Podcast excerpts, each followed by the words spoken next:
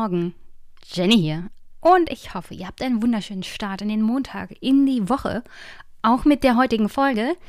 Ich habe tatsächlich heute etwas kürzer Neues aus Myanmar und ein bisschen was zu Impfstoffstrategieproblemen und ein Gespräch mit Thomas Biebricher zu seinem neuen Buch und das heißt Die politische Theorie des Neoliberalismus erschienen im Surkamp Verlag. Herzlichen Dank an meine Unterstützerinnen und Unterstützer, weswegen ich mir überhaupt nur die ganzen Bücher leisten kann, weil nicht jeder Verlag schickt mir die Bücher, nicht bei jedem Buch will ich beim Verlag anfragen, weil ich manchmal Angst habe, dass ich nicht rechtzeitig dazu komme, mit dem Autor zu sprechen. Aber ich kann nur schwer, schwer Danke sagen für die Unterstützung. Das ermöglicht es mir, diese Bücher zu kaufen und mit den Autoren zu reden. Und Thomas war mal wieder ein wunderbarer Gast. Das Gespräch hört ihr gleich noch. Erstmal an dieser Stelle zu den Kommentaren.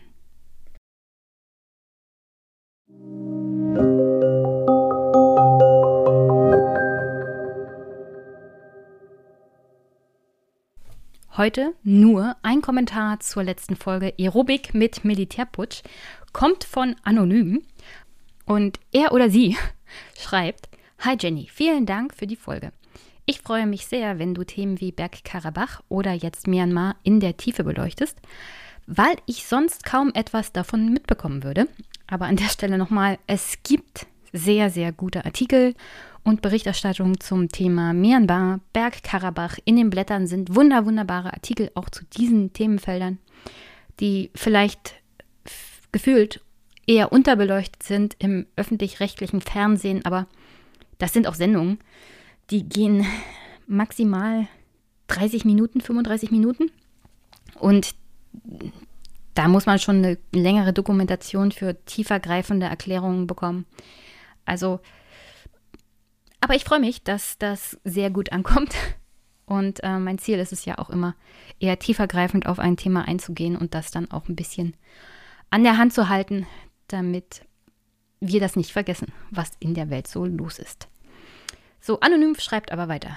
Nur eine Kleinigkeit fand ich irritierend. In deinem Monolog stört dich, dass in einem Interview die Vorgänge in Myanmar mit Donald Trumps Vorgehen bei der US-Wahl verglichen werden und du führst länglich aus, warum der Vergleich hinkt. Im Gespräch mit deinen Gästen sagt Miri ebenfalls, dass der Ablauf der Wahl Parallelen zur Wahl in den USA aufweist und du kommentierst das nicht. Meines Erachtens ist der Vergleich auch etwas schief. Jedoch hilft es bei der Einordnung, wenn man sich fast ausschließlich mit westlicher Politik beschäftigt. Beste Grüße und vielen Dank für deinen Podcast. Danke und Grüße zurück. Ähm, ja, das ist mir beim Aufnehmen übrigens auch bewusst gewesen. Nur hier ist der Unterschied. Miri ist ganz normale Gästin. Also auf dem, abgesehen davon, dass sie und Max in Myanmar aktuell leben, eher so, das will ich jetzt nicht abwertend meinen, aber so eher normal, Otto Normalverbraucher, ja. Das Interview, das ich hatte, war im Südwestrundfunk zwischen einem Journalisten und einem Politikwissenschaftler. Und mein Anspruch an Politikwissenschaftler ist, dass sie es nicht mit Donald Trump vergleichen, weil Donald Trump nun mal nicht der Erfinder von Faschismus und autoritärem Verhalten ist. Er ist so einiges, was man hier lieber nicht sagt. Vor allem ist er dumm und narzisstisch und natürlich hat er faschistische, autoritäre Anwandlungen aufgrund auch der Tatsache, wie er so psychologisch drauf ist. Aber es gibt Menschen in der Geschichte der Menschheit, wie unter anderem Mussolini, die sich dieses Phänomen Faschismus an sich ideologisch auch ausgedacht haben, auf die man das zurückführen kann, die das praktisch theoretisch ausgearbeitet haben. Und ich sehe da wirklich einen erheblichen Unterschied halt zu Trump. Ja?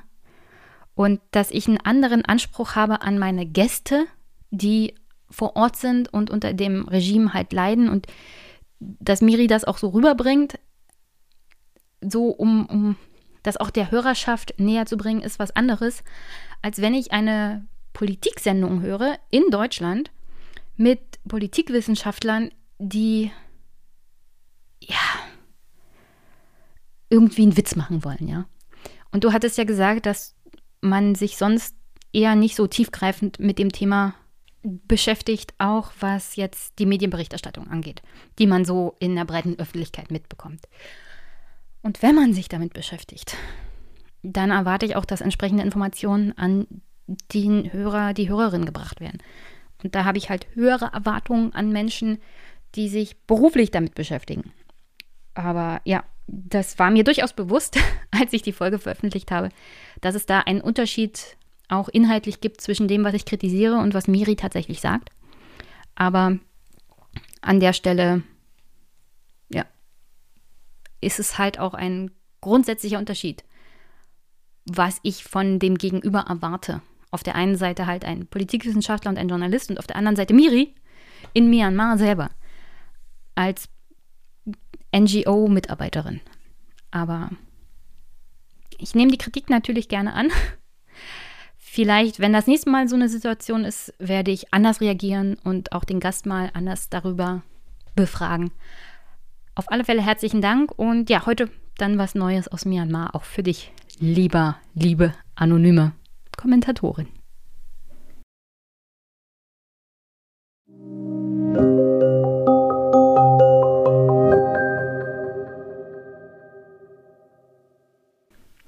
Äh, dann Neues aus Myanmar und zwar unschöne Neuigkeiten. Und zwar gab es mittlerweile drei Tote im Rahmen der Proteste gegen die Militärjunta.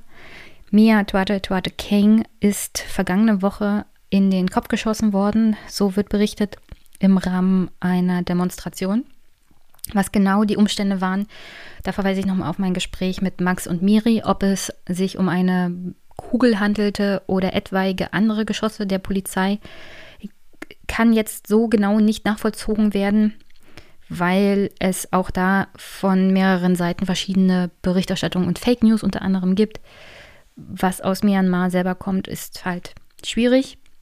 Was wir genau wissen, ist, dass es offensichtlich eine Kopfverletzung gab und an den Folgen dieser Kopfverletzung ist Mia gestorben.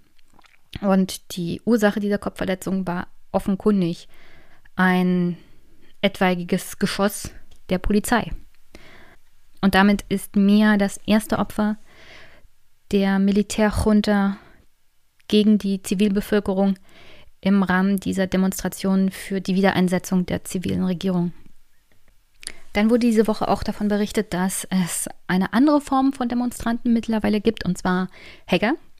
Die Gruppe Myanmar Hacker hat nach eigenen Angaben die Websites der Zentralbank, der PR-Abteilung der Armee, der Hafenverwaltung, der Regierung Regulierungsbehörde für Nahrungsmittel und Medikamente sowie des staatlichen Senders MRTV angegriffen.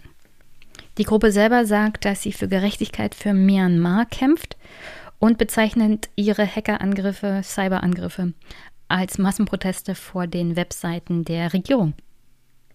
Währenddessen schreitet die Militärdiktatur voran, vor allem im Kampf gegen ihre Gegner.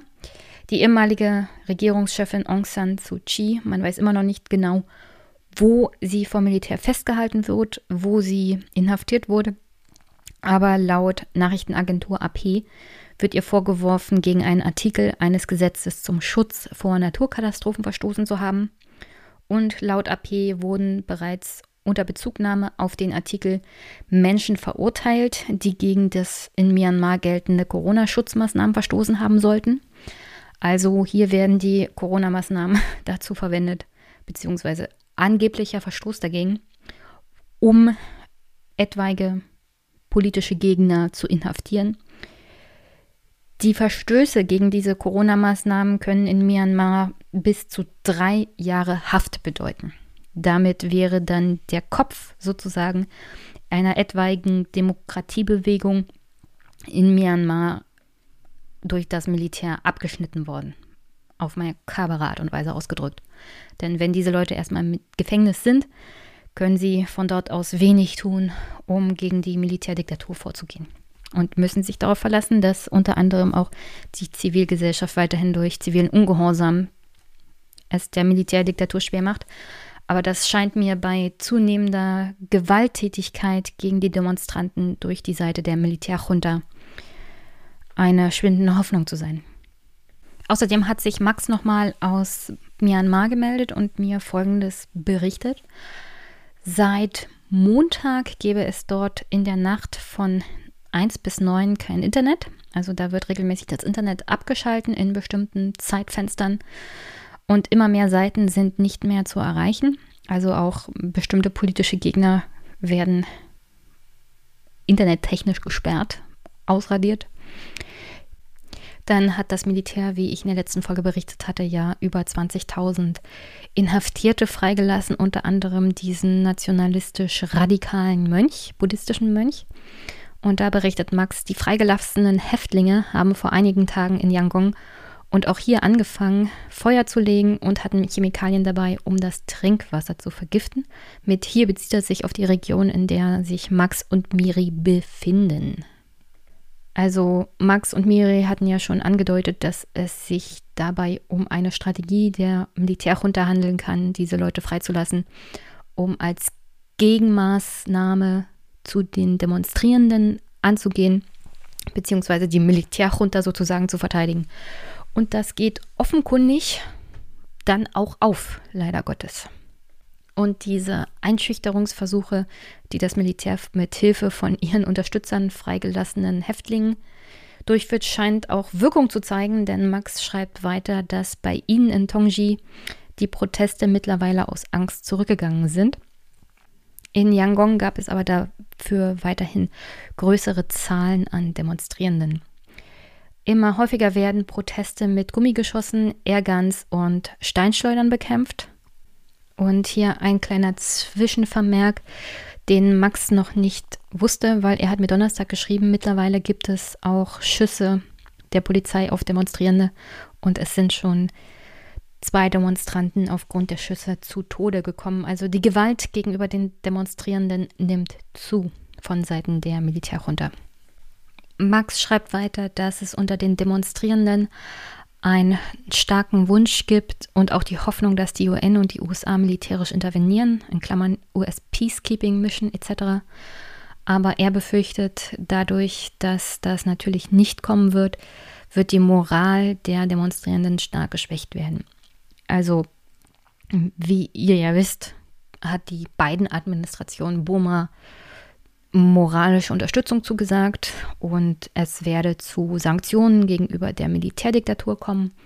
Aber es ist unwahrscheinlich. Also mit unwahrscheinlich meine ich eigentlich 99,9 Prozent, dass es da zu einer Militärintervention kommt, geschweige denn von der UN. Denn da werden sowohl China als auch Russland wohl eher auf ihr Veto bestehen, dass es da zu keiner, geschweige denn Verurteilung kommt. Nicht mal das haben sie ja geschafft in der UN. Das wird alles an dem Veto unter anderem von China auch scheitern. Und das scheint offenbar aber der Wunsch der Bevölkerung zu sein, eine Intervention. Und wenn das nicht kommt, dann werden wohl auch die Proteste moralisch brechen. Und dann schreibt Max noch, umstrittene Staudammprojekte, Strom für China zum Beispiel, sollen jetzt wieder aufgenommen werden. Und das ist so der letzte Stand der Dinge. Herzlichen Dank, Max, dass du mir aktuell aus Myanmar schreibst. Halt mich auf dem Laufenden. Ich gucke selber immer mal wieder nach, was aktuell passiert. Ah, die Bilder, die teilweise geteilt werden von den Protesten.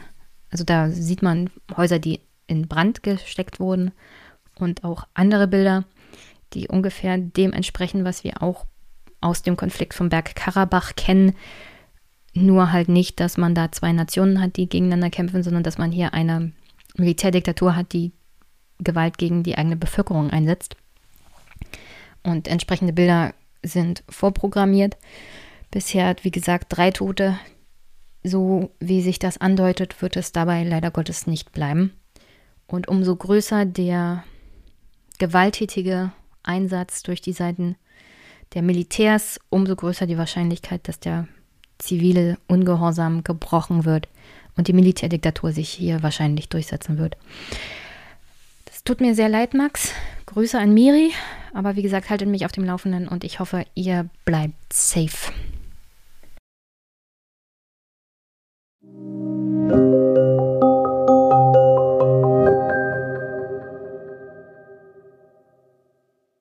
Es gibt ja aktuell ein paar Kontroversen um die Impfstrategie.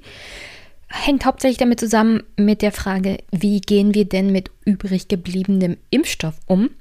Und einer anderen, die Angela Merkel am 11. Februar aufgegriffen hatte. Da hatte die Kanzlerin gefordert oder so in die Richtung angedeutet, dass es nicht vielleicht doch von Vorteil wäre, wenn man Erzieherinnen, Erzieher oder Lehrkräfte in der Priorisierung höher einstuft. Das solle doch bitte der Gesundheitsminister Jens Spahn mal prüfen. Der Hintergrund hier ist sicherlich, dass man so schnell wie möglich auch von der Kanzlerin angedacht, Kitas und Schulen wieder öffnet. Das ist natürlich nur möglich, wenn auch Lehrkräfte und ErzieherInnen entsprechenden Schutz genießen, beziehungsweise auch der Schutz der Kinder, mit denen sie zu tun haben, garantiert ist. Als Grund für die höhere Einstufung dieser Berufsgruppen nannte Angela Merkel übrigens, dass gerade bei diesen Berufen es nicht unbedingt möglich ist, immer den notwendigen Abstand einzuhalten, der bei Corona ja eigentlich notwendig ist, damit es nicht zu einer Ansteckung kommt.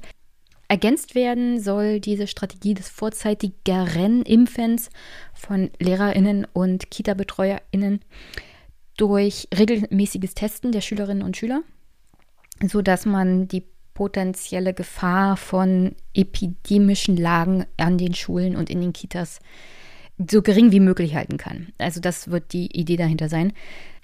Immer vorausgesetzt, dass Angela Merkel einen Gesundheitsminister findet, der auch genug Schnelltests für die Bevölkerung zur Verfügung stellt oder besorgen kann. Äh, das mit dem Testen durch unter anderem geschultes Personal steht ja immer noch auf dieser Idee von Jens Spahn. Also man kann nicht einfach so in die Apotheke gehen und sich diese Schnelltests holen, sondern bisher ist diese Idee tatsächlich noch, dass du die Schnelltests in der Apotheke machst, wenigstens. Und das ist nicht hilfreich, weil eigentlich die Idee von Schnelltests ja ist, dass du früh einen machst, unter anderem ja bei den SchülerInnen und die dann gucken können, ob sie Corona haben oder infektiös sind an dem Tag beziehungsweise in der Zeit. Und dann können die SchülerInnen entscheiden, beziehungsweise die Eltern, dass sie doch bitte zu Hause bleiben, damit sie keinen anderen anstecken. Aber ja, das hängt halt viel damit zusammen, dass tatsächlich diese Schnelltests kommen. Die sind zwar mittlerweile freigegeben, theoretisch dürfen wir sie ab dem 1. März kaufen, aber bisher ist die Strategie noch von Herrn Jens Spahn, dass geschultes Personal sie durchführt. Weil Jens Spahn offensichtlich der Meinung ist, dass die deutschen BürgerInnen zu dumm sind, um sich selber einen Abstrich in der Nase zu machen. Oder einen Spucktest durchzuführen. Aber wie gesagt, das ist nicht die einzige Kontroverse um die aktuelle Impfstrategie. Denn Folgendes ist passiert. Es ist nämlich genau das passiert, was unter anderem in Österreich schon eingetroffen ist, dass übrig gebliebene Impfdosen den Weg nicht unbedingt dahin gefunden haben, wo die Öffentlichkeit moralisch gesehen sie gerne hätte, sondern bei Menschen, die die organisatorische Möglichkeit haben, zuerst darauf zuzugreifen, was natürlich entsprechend bei Twitter zu erbosten Reaktionen geführt hat.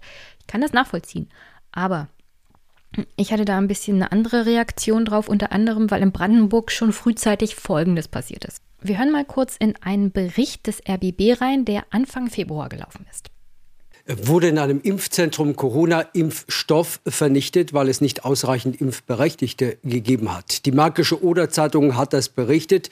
Das Gesundheitsministerium reagiert und erklärt, davon wisse man nichts. Wenn Impfdosen übrig seien und kurzfristig keine weiteren Personen in der höchsten Priorität erreicht werden könnten, müsse auf untere Prioritätsstufen ausgewichen werden oberste Priorität habe, dass kein Impfstoff verfalle. Die Kassenärztliche Vereinigung will jetzt diesen Fall prüfen. Beim Impfstoff AstraZeneca sollen auch weiterhin Dosen für eine Zweitimpfung zurückgestellt werden. Das hat Gesundheitsministerin Nonnemacher klargestellt. Sie widerspricht damit dem Bundesgesundheitsminister. Spahn hatte die Bundesländer dazu aufgerufen, jetzt schon mehr Erstimpfungen durchzuführen, da die Pharmakonzerne zeitnah größere Liefermengen angekündigt haben. Nonnemacher sagte, Dadurch, dass der Abstand zwischen Erst- und Zweitimpfung bei AstraZeneca ja viel länger ist, also empfohlen sind neun bis zwölf Wochen, äh, denke ich, kann man da wirklich äh, drauf bauen, dass wir dann Nachlieferungen bekommen. Aber wie gesagt, äh, wir sind ein bisschen vorsichtig aufgrund der Erfahrungen in den letzten Wochen und werden eine geringe Schwankungsreserve bereithalten. Also das war unsere Gesundheitsministerin Frau Nonnemacher, die ähm, erkennbar etwas Vertrauen in die Impflieferungen seitens des Gesundheitsministers verloren hat und lieber einen ähm, doch festen Bestand an Impfstoff da hat für den Fall der Fälle, dass es bei den Lieferungen zu Schwierigkeiten kommen könnte. Deswegen mag ich unsere Gesundheitsministerin in Brandenburg doch einigermaßen mehr als unseren Gesundheitsminister auf Bundesebene, weil sie erstens Ärztin ist und zweitens offenkundig vorausschauend sich dem Problem annimmt, Übrigens auch dem Problem der Impfstoffvernichtung. Denn das ist etwas, womit wir uns in Deutschland noch nicht so richtig beschäftigt haben. Aber in dem Gespräch mit Thomas Lohninger kam es ja schon raus. Österreich konnte ein bisschen früher starten, so wie ich das mitbekommen habe. Und hat dann auch früher das Problem gehabt, dass es unter anderem Impfstoff gab, der übrig geblieben war, aus den verschiedensten Gründen. Also tatsächlich kann Impfstoff übrig bleiben, nicht nur, weil Leute ihre Termine nicht wahrnehmen, sondern auch, weil Leute zu Terminen erscheinen, die nicht berechtigt sind, also bei den Angaben zur Impfterminvereinbarung gelogen haben und noch nicht in die erste Risikogruppe fallen und deswegen noch keinen Anspruch auf Impfen haben. Oder weil vor Ort festgestellt wird, dass man nicht berechtigt ist, äh, geimpft zu werden oder nicht befähigt ist, geimpft zu werden, weil es eine Vorerkrankung gibt, Deswegen wird der Impfstoff zurückgestellt und dann bleiben halt Dosen übrig. So.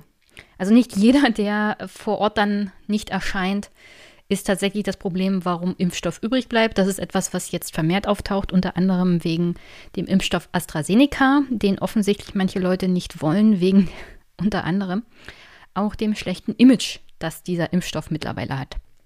Und ja, können gerne den Leuten die Schuld geben, dass sie den Impfstoff nicht wollen dann sind sie halt selber schuld, dass sie nicht geimpft werden. Nur das Problem ist hier, das ist auch eine fehlerhafte Kommunikation unter anderem der Bundesregierung, die zulässt, dass dieser Impfstoff halt durch den Kakao gezogen wird. Und ich persönlich würde mich lieber auch mit dem BioNTech-Impfstoff impfen lassen, der offenkundig mittlerweile auch durch Studienbeleg in Israel eine 90-prozentige Wirksamkeit hat. Und ja, kann mir jeder erzählen, dass 60% Wirksamkeit auch toll sind. Aber 60% gegen 90% und das ist schon an Impfstoff der bessere heiße Scheiß. Dass Leute dem Ganzen dann doch eher skeptisch gegenüberstehen, so nach dem Motto, ah, das ist der Impfstoff zweiter Klasse. Dafür habe ich durchaus Verständnis. Ja, da, da muss ich nicht bei Twitter groß empören und sich von oben herab darüber lustig gemacht werden, dass Leute diesen Impfstoff nicht wollen. Und dass sie dann halt selbst schuld sind und dass sie fast Impfverweigerer sind. So einfach ist das halt nicht. Zurück zum Thema. In Österreich gab es ja, wie Thomas uns berichtet hat, diese seltsamen Vorkommnisse, dass beim Roten Kreuz auf einmal Impfstoff übrig blieb beim Verimpfen, der dann bei Lebensgefährten der Mitarbeiter des Roten Kreuzes landeten und bei PolitikerInnen Österreichs auf kommunaler und Landesebene. Stellt sich raus, ähnlich ist das mit übrig gebliebenen Impfstoffen in Deutschland gelaufen, aber nicht überall. Das scheint mir landkreisspezifisch ein Problem zu sein, wie sich die Landkreise auch auf diese organisatorische Herausforderung, was passiert eigentlich mit Impfstoff, der übrig geblieben ist, vorbereitet haben oder wie agil sie mit diesem Problem umgegangen sind. Aber erstmal zu den Berichten, die doch für sehr große Empörung und ja, Wut auch gesorgt haben, was ich durchaus nachvollziehen kann. Aber wie gesagt, da ich aus einem Bundesland komme, in dem dann der Impfstoff einfach mal vernichtet wurde, was ebenfalls niemandem geholfen hat, in meinen Augen sogar eher kontraproduktiv ist, weil man den Landkreisen naja, nicht unter die Arme gegriffen hat, indem man ihnen gesagt hat, wie sie damit umgehen sollen. Obwohl ich ja gleichzeitig auf der anderen Seite auch ein bisschen happy bin, dass nicht Folgendes passiert ist in diesen Landkreisen, nämlich, dass sich unter anderem der Bürgermeister hat impfen lassen oder irgendwelches anderes politisches Führungspersonal auf Kreis- und Stadtebene, wie es zum Beispiel in Halle passiert ist. Am 6. Februar wurde nämlich darüber berichtet, dass Halles Oberbürgermeister Bernd Wiegand, parteilos, und zehn weitere Stadträte sich entgegen der Impfverordnung festgelegten Reihenfolge bereits haben impfen lassen gegen den Coronavirus. Der Oberbürgermeister Wiegand gab übrigens an, er habe seine Erstimpfung am 17. Januar infolge eines zufälligen Auswahlverfahrens aus Restbeständen eines Krankenhauses erhalten. An der Stelle möchte ich anmerken, Halle hat 239.053 Einwohner, das ist der Stand im September 2020. Ähm, das ist eine Stadt, die im Vergleich zu anderen Städten in Sachsen-Anhalt doch eher wächst. Und ich muss sagen, Halle hat den glücklichsten Bürgermeister in ganz Deutschland. Also nicht glücklich im Sinne von happy, sondern dieser Mann ist mit Glück gesegnet. Wenn bei so vielen Einwohnern plus minus die Risikogruppe, die bereits geimpft ist, und die Kinder es mindestens noch 200.000 Leute geben müsste, die geimpft werden und in diesem Auswahlverfahren ausgerechnet er das glückliche loszieht, durch Zufall auch gleich noch zehn andere Stadträte, dann sollten die alle Lotto spielen.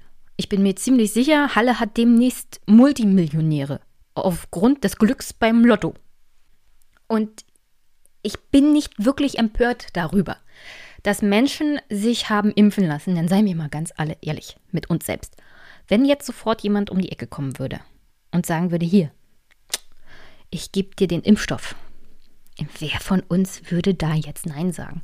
Ich meine, ich habe Großeltern, die wurden noch nicht geimpft, die wohnen hier eine Stunde entfernt. Vermutlich würde ich sagen, okay, komm mit, wir impfen meine Großeltern. Aber das liegt hauptsächlich daran, dass meine Großeltern halt innerhalb von einer Stunde entfernt sind und dass der Zeitraum ist, in dem man auch dann beim Impfzentrum auftauchen soll in diesen Fällen. Also das ist was anderes und weil ich zur Not halt noch jemanden kenne, der es noch nötiger braucht. Aber tief im Innern, wenn man sowas nicht hat und wenn man ganz ehrlich zu sich selbst ist, würde man nicht auch sagen, ich würde gerne. Ja, und ich sage jetzt nicht gleich nein. Und angesichts der äh, auch Panik unter anderem, die im Januar herrschte, was die Besorgung der Impfstoffe anging und die Langsamkeit der EU, ich kann es auf einer gewissen menschlichen Ebene auch nachvollziehen. Grundsätzlich sollte man natürlich als politischer Verantwortlicher, als Bürgermeister, als Stadtrat auch ein Vorbild sein und der Versuchung nicht erliegen. Und vor allem lügt doch die Bürgerin nicht an. Ja? Wir ziehen uns doch alle nicht die Unterhose mit der, mit der Klemmzange an. Wir wissen doch ganz genau, wie das gelaufen ist, Vigant. Ja, und auch die anderen zehn Stadträte. Das war kein zufälliges Auswahlverfahren. Das ist genauso gelaufen wie bei einem späteren Fall, den ich hier euch noch schildern werde. Und zwar, man kennt sich halt. Ja, die Chefs der Krankenhäuser und die Leute, die das Sagen haben bei dem Austeilen der Impfstoffe, also organisatorisch vor Ort, die kennen halt die Leute, die wichtig sind in den Städten und Gemeinden. Und die hatten im Januar nicht zwangsweise schon eine Ahnung, was machen wir jetzt denn mit diesem übrig gebliebenen Impfstoff. Dann haben sie auf der Kurzwahltaste halt ihren Freund Bernd angerufen und zehn seiner anderen Kollegen und gesagt, ich habe hier noch was übrig. Ja, willst du nicht schnell vorbeikommen? So ist das gelaufen. Also lüg doch die Leute nicht an. Verkauf sie doch nicht für dumm. Das ist doch noch kontraproduktiver. Dann gib doch zu, ja, ich habe mir die Impfung geben lassen. Ja, mein Freund hat mich angerufen. Es tut mir sehr leid. Ich werde jetzt noch eine zweite Impfung bekommen übrigens, ja, damit das nicht verfällt. Das finde ich übrigens dann auch notwendig. Wenn du schon so ein Arschloch bist und dir die erste Impfung hat durch Kontakte hast besorgen können, dann nimm gleich die zweite Impfung mit, dann bist du wenigstens abgesichert und die Impfdosis verfällt nicht. Also das wenigstens das kann ich auch noch nachvollziehen. Den ersten Move finde ich halt total unschön, um es positiv auszudrücken, aber dann, dann ist es wenigstens nicht umsonst. So, aber äh, tun wir mal nicht so, als ob das nur im Osten ein Problem ist. Das kam es natürlich auch schon im Westen. Und zwar in dem Landkreis Donau-Ries ließen sich unter anderem Augsburger Bischof Bertram Meyer und Generalvikar Harald Heinisch gegen Corona impfen. Beide werden laut dem Bistum als Personal der Seniorenheime eingestuft. Äh, ich glaube, diese Posten Bischof und Generalvikar, ich bin kein Kirchenexperte, aber sind doch eher so höherstufig. Und ich glaube nicht, also auch da bin ich jetzt nicht so naiv zu denken, dass der Bischof wirklich als Personal von Seniorenheimen da permanent auf der Matte steht und die Senioren besucht, sondern da lief es wie bei dem Oberbürgermeister in Halle. Jemand kannte jemanden und es war Impfstoff übrig im Januar und dann hat man das halt an den Bischof vergeben und seinen Generalvikar. Also, dass diese Dinge vorkommen, da müssen wir uns doch nichts vormachen. Und dass es noch schäbiger wird, umso reicher man wird, weil die Leute teilweise halt in andere Länder fliegen und sich da schon impfen lassen, das wissen wir doch alle auch schon. Also lügt uns doch einfach nicht an. Also was ich absolut nicht leiden kann von diesen Würdenträgern, politisch oder religiös, ist, dass sie dann auch noch lügen. Und das geht gar nicht. Ja? Wer erwartet, dass man noch irgendwas an Vertrauen in Institutionen hat, deren Vertreter diese Menschen sind. Ich, ich weiß gar nicht, ob sie sich darüber bewusst sind, welchen Schaden sie anrichten, wenn sie immer diese Lügen verbreiten. Weil dann ist das Vertrauen und der Glaube in die Person und vor allem in die Institution, die sie darstellt, weg. Und kein Schaden ist größer als der Vertrauensverlust in die Institutionen, die diese Menschen repräsentieren. Was übrigens bei dem Oberbürgermeister demokratische Institutionen ist, ja. Bei der Kirche ist eh Hopfen und Malz verloren aus verschiedenen Gründen, aber auch da gilt das gleiche Argument. Ja? Vertrauensverlust, weg ist weg und das kriegst du auch nicht wieder. Dass es ausgerechnet bei Donau-Ries auch zu erheblichen Kritikpunkten jetzt kommt, hängt hauptsächlich damit zusammen, dass der Landkreis eine erhebliche Zahl an Impfdosen hatte Anfang Januar und anscheinend die Organisation, wie man es an die Risikogruppe bringen soll, noch nicht so richtig auf den Füßen stand. Dazu kam das Problem der Lieferung. Der Landkreis hatte die Impfdosen bekommen an Silvester. Der Impfstoff selber hält sich nur vier bis fünf Tage, trotz Kühlung. Und dann ist das Problem noch gewesen, dass ja dazwischen drin noch ein Feiertag war. Also es war eine große chaotische Situation, sagen wir es mal so. Der Impfstoff drohte zu verfallen und das führte dann zu folgender Situation. Es kam dann nämlich dazu, dass natürlich Menschen geimpft wurden, die nicht in die erste Gruppe der Patienten fallen, die geimpft werden sollten. Unter anderem wurden hier geimpft Küchenhilfen und Fachangestellte im Krankenhaus. Aber von der Entscheidung, dass Impfstoffe an den Mann gebracht werden, profitierte auch der Landrat von Donau-Ries, und zwar Stefan Rösle von der CSU und seine Stellvertreterin Claudia Marb, ebenfalls CSU. Und beide kamen in den Genuss des Impfstoffes, weil unter anderem der Klinikdirektor Alexander Wild den Landrat selber angerufen hat und ihm eine Impfung angeboten hat. Also so ist das wahrscheinlich dann auch bei Halle gelaufen und in den anderen Fällen, die Chefs kennen sich halt und man organisiert das auf dem kurzen Dienstweg. Und dass Menschen dann entsprechend auch wütend darauf sind, weil es Personenkreise sind, die einen besseren Zugriff auf organisatorische Vorteile haben, ist mehr als verständlich. Hier in dem Fall halt haben sie wenigstens Leute geimpft, die in dem Bereich, also Küchenhilfen und eher sozial doch hinten Angestellte gefallen sind. Man kann sich also über den einen und die eine Landrätin aufregen, die geimpft wurden. Aber in diesem Fall gibt es halt eine Vielzahl von Menschen, die bei diesen chaotischen Fällen im Januar vor allem halt davon profitiert haben, die sonst nicht davon profitiert hätten. Und ja, man kann sich halt über den Landrat aufregen, aber wie gesagt, das bringt halt auch nichts. Ja. Also ich kann nur sagen, ich bin enttäuscht von den Landkreisen, die es im Februar noch nicht auf die Reihe gekriegt haben, die Impfstoffe nicht verfallen zu lassen oder sich eine Strategie auszudenken, wie man Impfstoffe an den Mann bringt und dann lieber den Impfstoff vernichtet, weil das sonst zu Empörung der Öffentlichkeit führt. Und das Problem hier auch bei Donau-Ries ist übrigens, dass man den ärztlichen Koordinator des Landkreises überhaupt nicht eingeweiht hat, sondern dass die Chefs sich untereinander sozusagen den Impfstoff zugeschoben haben.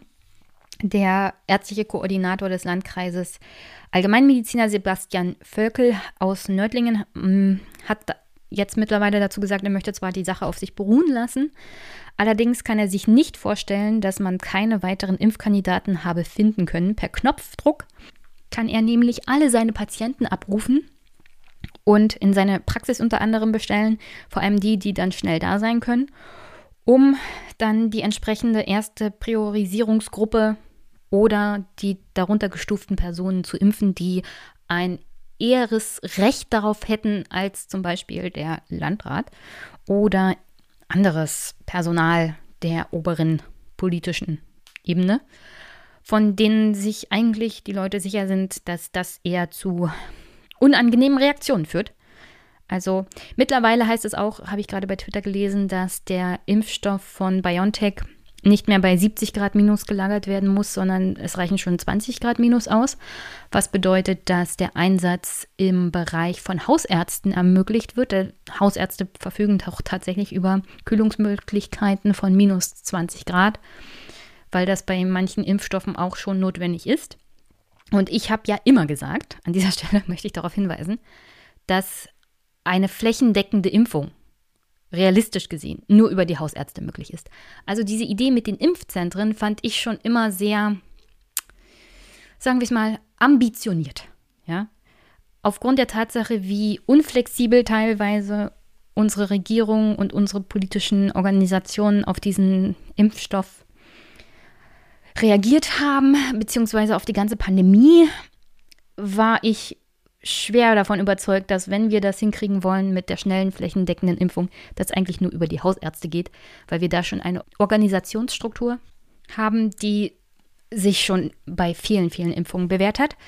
Insofern, Gott sei Dank, dass die Kühlung minus 70 Grad nicht mehr notwendig ist und dann können das mit den Impfzentren vielleicht auch irgendwann eingestellt werden, beziehungsweise ergänzend genutzt werden für die Impfstrategie. Aber ja, Nichts geht über Hausärzte und die organisatorische Grundlage, die sie halt beim massenhaften Impfen in Deutschland darstellen. Also, ja, wie gesagt, ich war von vornherein der Überzeugung, dass das mit den Impfzentren so nicht funktionieren wird. Zurück zu unseren gegen die Impfstrategie geimpften Menschen. Aktuell, das war der Stand am 9. Februar, gibt es ungefähr 600 Leute, auf die diese Beschreibung zutrifft, also die ad hoc geimpft wurden, obwohl sie nicht die Berechtigung dazu hatten. Und vielleicht sind es auch ein paar mehr, vielleicht sind es mittlerweile 1000 oder 2000 Leute, ich weiß es nicht. Aber angesichts der doch steigenden Zahl an Menschen, die geimpft wurden aus der Risikogruppe 1, ist das eine verschwindend geringe Zahl, von der wir wissen, von der wir wissen, dass sie nicht ins Ausland geflogen ist übrigens, um sich da irgendwo teuer einen Impfstoff zu kaufen, weil sie es sich leisten konnten, sondern auf andere Privilegien halt zurückgegriffen hat. Und wie gesagt, darunter fallen nicht nur Politiker. Das sind die, die natürlich berichtet werden, die für besondere Empörung sorgen, weil sie unter anderem mit dieser Ausrede ankommen. Und auch, weil wir von ihnen erwarten, dass sie ein Vorbild sind. Aber auch da menschliches Verständnis, auch wenn ich es ein bisschen widerlich finde, habe ich durchaus Verständnis dafür.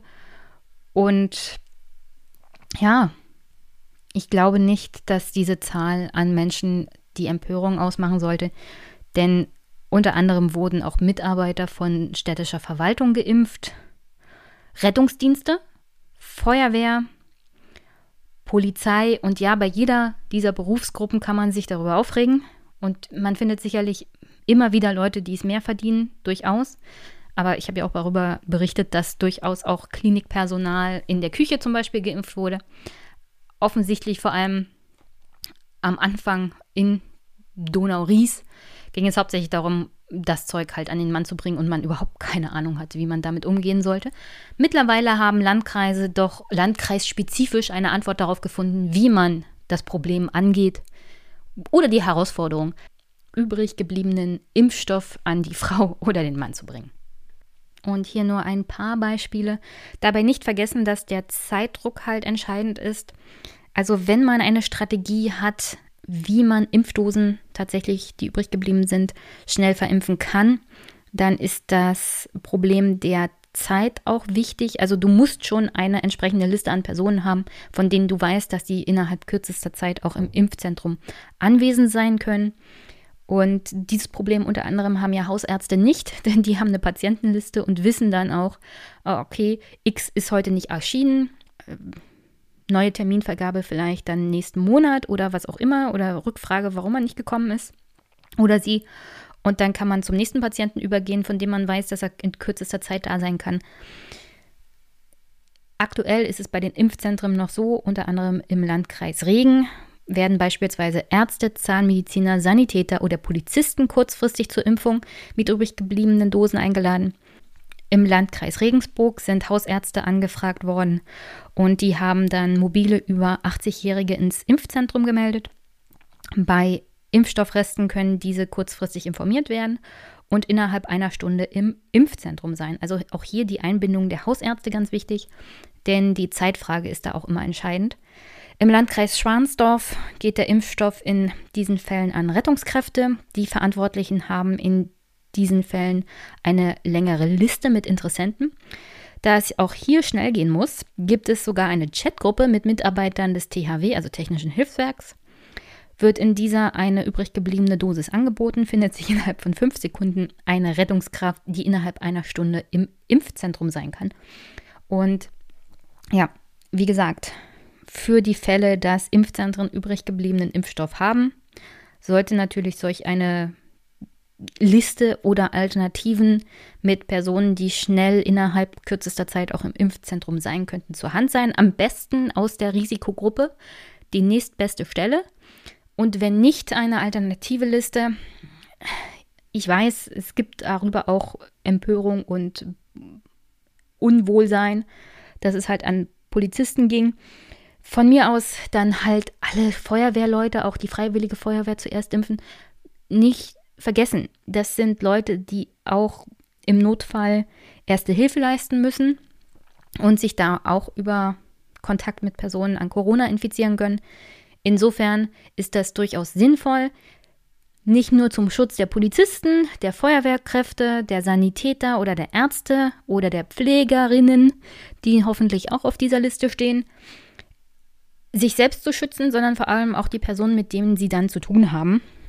Und insofern halte ich das durchaus für eine vertretbare Alternative an Personen, die übrig gebliebenen Impfstoff bekommen können. So, und deswegen meine Empörung über Politiker, die sich haben impfen lassen, hielt sich in Grenzen, nachdem ich erstmal im RBB, bevor das alles hochkam, den Bericht gehört hatte, dass Impfdosen vernichtet werden. Und nein, dann doch lieber irgendein Politiker, der sich halt vorgedrängelt hat, was ich nicht gut finde, aber besser als vernichtet werden, um ehrlich zu sein.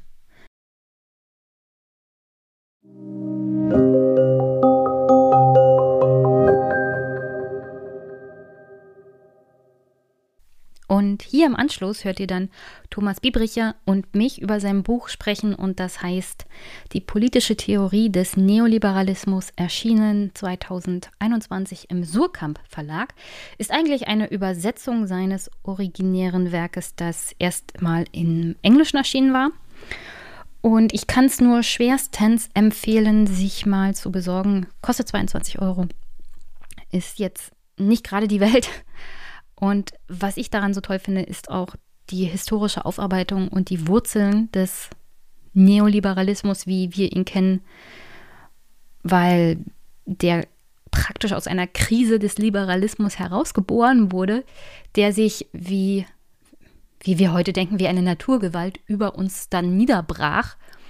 Aber eigentlich, wenn man sich das recht überlegt, eine sehr, sehr lange, historisch über Jahrzehnte dauernde Anlaufzeit brauchte, ehe er sich so durch die Institutionen bis in die politische Elite durchgefressen hatte und von da aus dann einen Siegeszug über die Welt antrat, auf eine Art und Weise, dass wir uns heute noch nicht mal mehr sozialdemokratische Parteien ohne diese Weltsicht des Neoliberalismus vorstellen können, der jetzt, wie unter anderem Thomas auch andeutet, vielleicht aufzubrechen droht, beziehungsweise hoffen wir das ja. Und ähm, ob das wirklich so ist, naja, in dem Buch ist Thomas nicht sehr optimistisch. Es gibt einige kleine Anzeichen, aber dafür braucht es auch politischen Willen.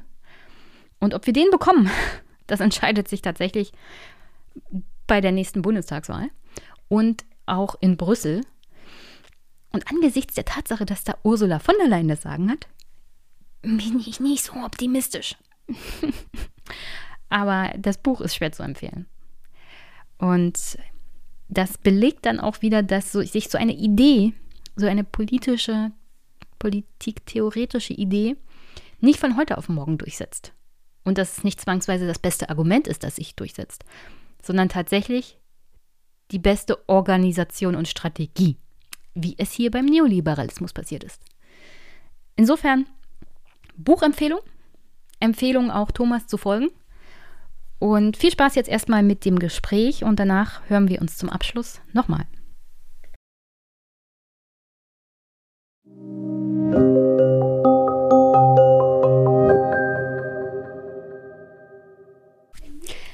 Guten Nachmittag, Thomas. Schön, dass du wieder da bist. Hallo. Hallo, freue mich wieder dabei zu sein. Willst du dich noch mal kurz vorstellen? Vielleicht kennen dich ja die ein oder anderen Hörer noch nicht vom letzten Mal. Äh, ja, ich bin Thomas Biebricher, äh, Politikwissenschaftler, mittlerweile an der Copenhagen Business School als ähm, Associate Professor für die Geschichte der ökonomischen Governance, komme aber eigentlich aus der politischen Theorie und interessiere mich für Konservatismus, darüber haben wir das letzte Mal gesprochen, aber auch vor allem und eigentlich schon wesentlich länger auch für Neoliberalismus. Ja, und über dein Werk, das du ja schon vor längerem auch im Englischen geschrieben hast, wollten wir jetzt sprechen, wo es auch im Deutschen erschienen ist. Und zwar Thomas Biebricher, die politische Theorie des Neoliberalismus, erschienen im Surkamp Verlag. Ich habe es mir diesmal selber gekauft, hatte es aber schon vorbestellt und hatte heiß ersehnst drauf gewartet. Im Januar kam es dann auch tatsächlich an. Und äh, hat sich sehr gut weggelesen, muss man sagen. Dafür, dass es über 300 Seiten sind, mhm. erstaunlich gut. Aber ich bin jetzt auch ein bisschen verwöhnt, um ehrlich zu sein, was Bücherlesen angeht, nachdem ich das Buch von Friedrich Merz gelesen hatte, über das ich immer noch nicht hinweg bin. War auch das eher entspannt. Hast du denn zu Friedrich Merz noch was zu sagen? Ich meine, den Einstieg Konservativismus, da könnte ich ja gleich mal die Frage stellen, mit der Niederlage von Friedrich Merz, ist der Neoliberalismus in der CDU überwunden? Ähm, da bin ich mir nicht so sicher. So rum würde ich es nicht formulieren. Ich glaube, ähm, wenn er gewählt worden wäre, dann wäre er wesentlich gestärkt worden, weil er wirklich die Galionsfigur dieses Flügels ist.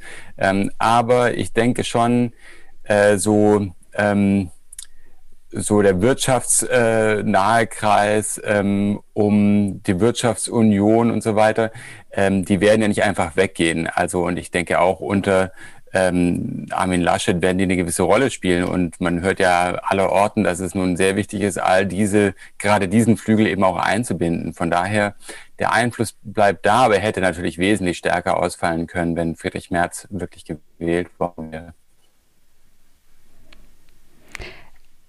Und diese Diskussion um die Abschaffung der Schuldenbremse, wie nimmst du das wahr? Da gab es ja dieses Vorpreschen unter anderem von Helge Braun, dem Chef des Kanzleramtes, wo ich ja denken würde, das war eher so ein Vortasten der Kanzlerin Angela Merkel, wie weit man da gehen kann. War also ich habe das äh, zu erwarten. Ich habe das eigentlich ein bisschen anders gelesen, äh, muss ich sagen, als es dann zunächst äh, auch in den Medien gedeutet wurde. Also für mich war es eigentlich eigentlich eine ideale Vorlage für Armin Laschet, ähm, um sich auf eine bestimmte Art und Weise zu positionieren. Ähm, und alles, was man dafür geopfert hat, war Helge Braun, der nun wirklich jetzt keine, also tragende Rolle in der Zukunft unbedingt spielt. Ähm, der kann das sagen. Äh, Angela Merkel hat sich, glaube ich, gar nicht äh, richtig dazu positioniert. Aber es hat Armin Laschet eben vor allem die Möglichkeit gegeben, ganz klar zu sagen, dass er ein solider Haushaltspolitiker ist. Die CDU ist die Partei der soliden öffentlichen Haushalte und dass es das überhaupt nicht geben kann. Man kann auf keinen Fall darüber sprechen dass das gelockert wird. Und das ist ja nun genau das, was eigentlich auch ähm, der etwas, äh, ja, sagen wir mal, unglückliche Merzianer oder die Merzianerin hören wollte in der CDU. Und das ist ja nun genau die, äh, die Steilvorlage, die man braucht, um zu sagen, hallo, ich bin auch euer Mann, ich bin auch jemand, der für solide Staatsfinanzen ist, genau wie Friedrich Merz es gewesen wäre, der sich ja in Hinblick auf die Schuldenbremse schon im Vorfeld am stärksten positioniert hatte. Von daher fand ich es eigentlich also man hat dann sofort so gesagt, naja, Angela Merkel, die testet so immer ihre Nachfolger, ähm, wie irgendwelche, was weiß ich, ähm, wie irgendwelche Doktormütter und Doktorväter ihre Doktoranden äh, testen dann, ob sie das aushalten und so. So habe ich es gar nicht gesehen. Also ich fand es eigentlich eine, im Endeffekt eigentlich eine sehr freundschaftliche Geste vom Kanzleramt. Äh, es hätte Armin Laschet gar nicht besser passieren können. Das ist auch mal eine Interpretation, die ich so eigentlich noch nicht gesehen und gehört habe. Das ist sehr interessant. Da denkt aber dann Angela Merkel wieder mal zwei Schritte voraus und wir sitzen alle da und denken, ah. Vielleicht ist es ja wirklich mal so. Aber also ich weiß es noch nicht mal, also ob es groß orchestriert war, aber wie gesagt, das, das kostet ja überhaupt nichts, wenn Helge Braun das sagt. Ne? Da können sich alle draufstürzen und Armin Laschet. Ähm, also hätte er ansonsten äh, keine Möglichkeit gehabt. Genau. Das stimmt. Okay, dann kommen wir mal zu deinem Buch. Meine erste Frage. Was ist eigentlich Neoliberalismus? Ja, das ist äh, immer wieder eine schwierige Frage und gern gestellte Frage, denn das Problem ist ja, äh, niemand will neoliberal sein und es herrscht eben auch große Unklarheit darüber, wie man diesen Begriff mit Inhalt füllen kann und manche Leute zweifeln eben auch, dass man ihn überhaupt mit irgendwelchen Inhalten äh, füllen kann und ähm, ich würde äh, den Vorschlag machen, das auf jeden Fall nicht zu eng zu fassen. Also es wird dann oftmals gesagt, ähm, es geht um den unerschütterlichen Glauben an den Markt oder Marktfundamentalismus ähm, oder irgendein anderes Wesensmerkmal. Das scheint mir gefährlich zu sein, weil es schon auch eine recht breite Palette von Positionen ist. Und ähm, ich habe versucht, das so historisch, theoretisch zu rekonstruieren. Können wir vielleicht auch noch ausführlicher darüber sprechen. Aber also um das Ergebnis ähm, vorwegzunehmen, für mich ist der Neoliberalismus eine intellektuelle und politische Bewegung, äh, der es immer darum ging, die äh, Funktionsfähigkeit von Märkten zu sichern. Also für die Märkte auf jeden Fall im Mittelpunkt des Denkens stehen und die müssen funktionieren können. Und das Besondere an den Neoliberalen und wo sie sich eben auch absetzen gegenüber älteren liberalen Bewegungen, ist die Idee, dass das an bestimmte Bedingungen geknüpft ist. Also Märkte funktionieren nicht einfach so von selbst, sondern ähm, die Bedingungen dafür müssen geschaffen werden. Und darum dreht sich meiner Ansicht nach das neoliberale Denken um diese Bedingungen äh, von funktionierenden Märkten. Und in dem Sinn würde ich sagen, der gemeinsame Nenner der Neoliberalen ist, ist ein gemeinsames Problem, nämlich äh, wie schaffen wir funktionierende Märkte? Und wir stellen sehr sicher, dass niemand dazwischenfunkt, äh, auch bei diesem Funktionieren der Märkte.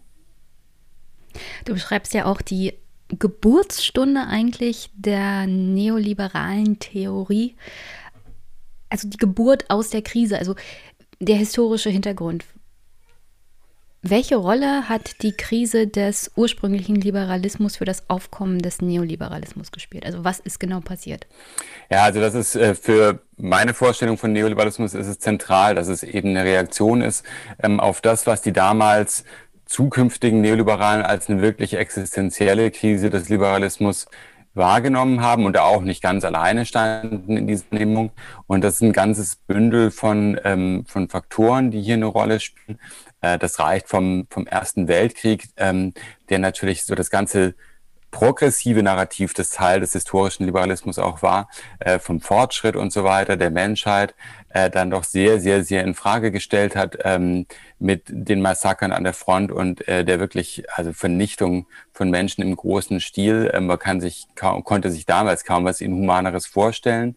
Ähm, auch die Art und Weise, wie damals äh, die Wirtschaft umgestaltet wurde, schon im Ersten Weltkrieg, äh, da gibt es schon planwirtschaftliche Elemente. Das ist eine Kriegswirtschaft eben, die zeigt, dass man zumindest unter bestimmten Umständen eben durchaus planerisch ähm, äh, operieren kann von staatlicher Seite und dass deswegen nicht sofort alles zusammenbricht. Ähm, aber es ist eben die Kriegswirtschaft, aber nichtsdestotrotz, das ist als, äh, als ein Argument dann plötzlich im Spiel. Ähm, und dann gibt es andere Faktoren wie die schiere Existenz der äh, Sowjetunion, natürlich ab dem Ende des Ersten Weltkriegs, äh, wo ein, wir sagen später ein real äh, existierender Sozialismus, damals hat man es anders genannt, ähm, eben entsteht und auch relativ fest im Sattel sitzt ähm, über viele Jahre hinweg, also auch schon damals über relativ viele Jahre hinweg. Und dann gibt's andere Entwicklungen im Westen, vor allem die Weltwirtschaftskrise, ähm, die natürlich den ökonomisch orientierten Liberalismus insbesondere, der für freie Märkte streitet, also arg in die Defensive bringt ähm, angesichts der katastrophalen Auswirkungen dieser Krise. Dann gibt's äh, die ersten ähm, Entwicklungen in Sachen Keynesianismus. Ähm, Keynes wird im Laufe der frühen 30er Jahre immer mehr zu einem intellektuellen Star in, in Cambridge und auch darüber hinaus und wird wahrgenommen. Das wird als Problem wahrgenommen und ich würde schon sagen, das Wichtigste ist natürlich schon zusammen mit ähm, dem Sowjetkommunismus ist es der Aufstieg des europäischen Faschismus und des deutschen Nationalsozialismus, ähm, die hier die größte Rolle spielen. Und ähm, das ist immer wieder schön herausgearbeitet worden, der eigentlich große gemeinsame Nenner ähm, zwischen Sowjetkommunismus und Faschismus ist tatsächlich die Feindschaft gegen äh, Liberalismus, äh, alles was bürgerlich, liberal daherkommt. Und das ist von den Neoliberalen damals genauso wahrgenommen und so analysiert worden. Und ähm, von daher war es schon dramatisch eben. Und das ist der Anstoß ähm, zum Versuch, eben dieses intellektuelle oder dieses intellektuell-politische Projekt des Neoliberalismus zu starten. Der Faschismus und der real existierende Sozialismus in, den, in der UdSSR greifen ja sehr viele Fragen auf und haben eine große Gegnerschaft so generell gegen alles, was Liberalität angeht, was Grundrechte angeht, was Menschenrechte angeht. Warum greifen ausgerechnet die Neoliberalen dann das Funktionieren der Märkte als zentrale Idee auf? Es, es hätte doch so viele andere Fragen geben können, wie man den Liberalismus wiederbelebt, fernab der Frage im Zentrum, was ich ja verstehe von ne Neoliberalismus ist, das Funktionieren der mhm. Und das scheint im Kern die wichtigste Frage zu sein. Während wir bei Faschismus und der UdSSR sehen, da gibt es so viel menschenverachtende Thematiken, die man ins Zentrum der neuen liberalen Idee hätte stellen können. Also was ist der Grund, warum war den hm. Müttern oder eher Vätern des Neoliberalismus das so wichtig? Ja, das ist eine interessante Frage. Ähm, ich glaube, man kann zwei Antworten darauf geben, die sich vielleicht auch ein bisschen ergänzen. Ähm, also erstmal ist es so, dass eben die Interpretation der Neoliberalen von Faschismus, Nationalsozialismus, Kommunismus äh, eine ist, die darauf hinausläuft zu sagen, das sind eigentlich nur unterschiedliche Variationen von einem Kollektivismus. Das ist das alles Entscheidende. Also entscheidend ist nicht, ob links oder rechts oder sowas, sondern das ist eigentlich von vornherein eben eine ökonomische Interpretation, könnte man geradezu sagen, von diesen, später wird gesagt, totalitären Bewegungen. Ähm, und in gewisser Weise ist es eine Vorwegnahme von dem, was später als Totalitarismus-Theorie bezeichnet wird äh, und was heute so ein bisschen, glaube ich, aufgenommen wird in der Hufeisentheorie. Also, dass man irgendwie sagt, äh, links oder rechts ist egal, das ist alles Totalitarismus. Ähm, und genauso sagen eben die Neoliberalen, links oder rechts ist egal, es ist alles Kollektivismus. Denen geht's allen um Planung. Äh, also zentrale Planung ist der zentrale, also ist der gemeinsame Nenner.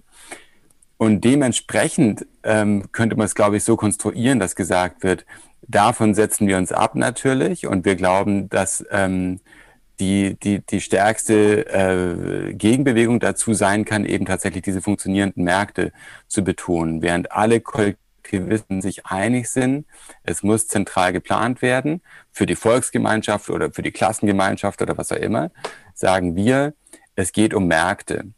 Äh, und es geht um die freie, also nicht freie Märkte in Anführungsstrichen, ja, weil die müssen ja erstmal hergestellt werden. Ähm, aber das ist, glaube ich, die eine Art und Weise, wie man es beantworten kann, diese Interpretation von all diesen Bewegungen als Kollektivismen unterschiedlicher Couleur letztendlich nur. Und das andere ist, glaube ich, eine Vorstellung davon, ähm, dass bestimmte, also dass es nur eine bestimmte ähm, Kombinationsmöglichkeit zwischen politischen und wirtschaftlichen Systemen gibt. Das bedeutet, äh, man kann sich noch so sehr auf die Fahnen schreiben, also weil du sagst, man könnte auch, hätte auch sagen können, warum streiten wir nicht für die liberale Demokratie beispielsweise oder so. Ähm, und da würden, glaube ich, die Neoliberalen sagen, äh, es lohnt, also man kann keine, Neo, äh, keine neoliberale Demokratie, keine liberale Demokratie haben, ohne funktionierende Märkte, äh, wäre deren Argument. Und deswegen ist unser Ansatzpunkt zu sagen, wir brauchen funktionierende Märkte. Denn ohne das ähm, ist auch der Versuch der Rettung ähm, oder der emphatischen Forderung nach liberaler Demokratie steht letztendlich auf verlorenem Posten. Weil wenn man liberale Demokratie dann erstmal mit so Planungselementen kombiniert, äh, das wird ja immer wieder, das ist ein großes Narrativ, dann ist es natürlich letztendlich der Weg in die Knechtschaft, äh, um einen Buchtitel von Hayek zu verwenden. Und deswegen ist der entscheidende Ansatzpunkt zu sagen, wir müssen auf die Märkte setzen, ja, und dann sehen wir, was ich, also, ne, also was wir halt sonst auch noch retten können, sozusagen. Aber wichtig ist eben, dass die Märkte funktionieren. Du hast ja schon beschrieben, wie das erste Mal im Protokoll vom Walter Lippmann Kollegium 1938 das Wort Neoliberalismus äh, aufgezeichnet wird, sozusagen. Wie kommt es, dass man von einem Kollegium, oh Gott, Kollegium diesen Siegeszug einer politischen Idee hinbekommt, wo es doch davon eigentlich in der Menschheitsgeschichte eine Millionen von gab, die weit weniger Einfluss hatten auf die Welt. Also wie kommt dieser Siegeszug zustande von einem Zusammentreffen von Professoren und Doktoren und politischen Theoretikern? Ja, ist eine gute Frage und natürlich ähm, ist es auch für mich äh, eine prekäre Frage, weil also im Hintergrund äh, der Frage könnte ja auch der Verdacht stehen, dass ich als jemand, der aus der politischen Theorie kommt, möglicherweise auch den Einfluss von anderen Leuten, die aus irgendeiner Theorie kommen, viel zu hoch bewerten. Ähm, und deswegen, also muss man auch gleich den Eindruck, glaube dem Eindruck entgegenwirken, ähm, dass hier die Ideen so vom Himmel gefallen sind und äh, sich dann eben durch Zauberhand irgendwann so durchgesetzt haben. Äh, aber ich will es von Anfang an erzählen äh, und werde gleich nochmal auf den Punkt zu sprechen kommen. Also es ist so, dass dieses Kolloquium schon wichtig ist, weil eben da dieser Begriff geprägt wird und es kommen ja auch einige wichtige Leute da zusammen, die auch im weiteren Verlauf der Geschichte des Neoliberalismus schon eine große Rolle spielen. Äh, aber dann ist es so, dass erstmal der Zweite Weltkrieg kommt und dann alle Versuche, sich zu vernetzen eben und ähm, dieses Projekt ins Rollen zu bringen, äh, werden eben erstmal abrupt gestoppt. Also es gibt Leute, die da in Kontakt bleiben, aber ähm, so viel passiert da natürlich nicht. Und dann der zweite Startschuss ist dann eigentlich nach dem Ende des Zweiten Weltkriegs. Das ist die Gründung der äh, Mont Pelerin Society 1947 ähm, von, von Hayek äh, und von Röpke, Albert Hunold. Das sind so die zentralen Leute hinter der Gründung ähm, dieser Mont Pelerin Gesellschaft, ähm, die es auch heute noch gibt. Ähm, und dann muss man Sehr ja sagen, äh, sehr beliebt, genau, also bei manchen Kolleginnen und Kollegen auch, äh, also geradezu obsessiv beforscht, muss man sagen.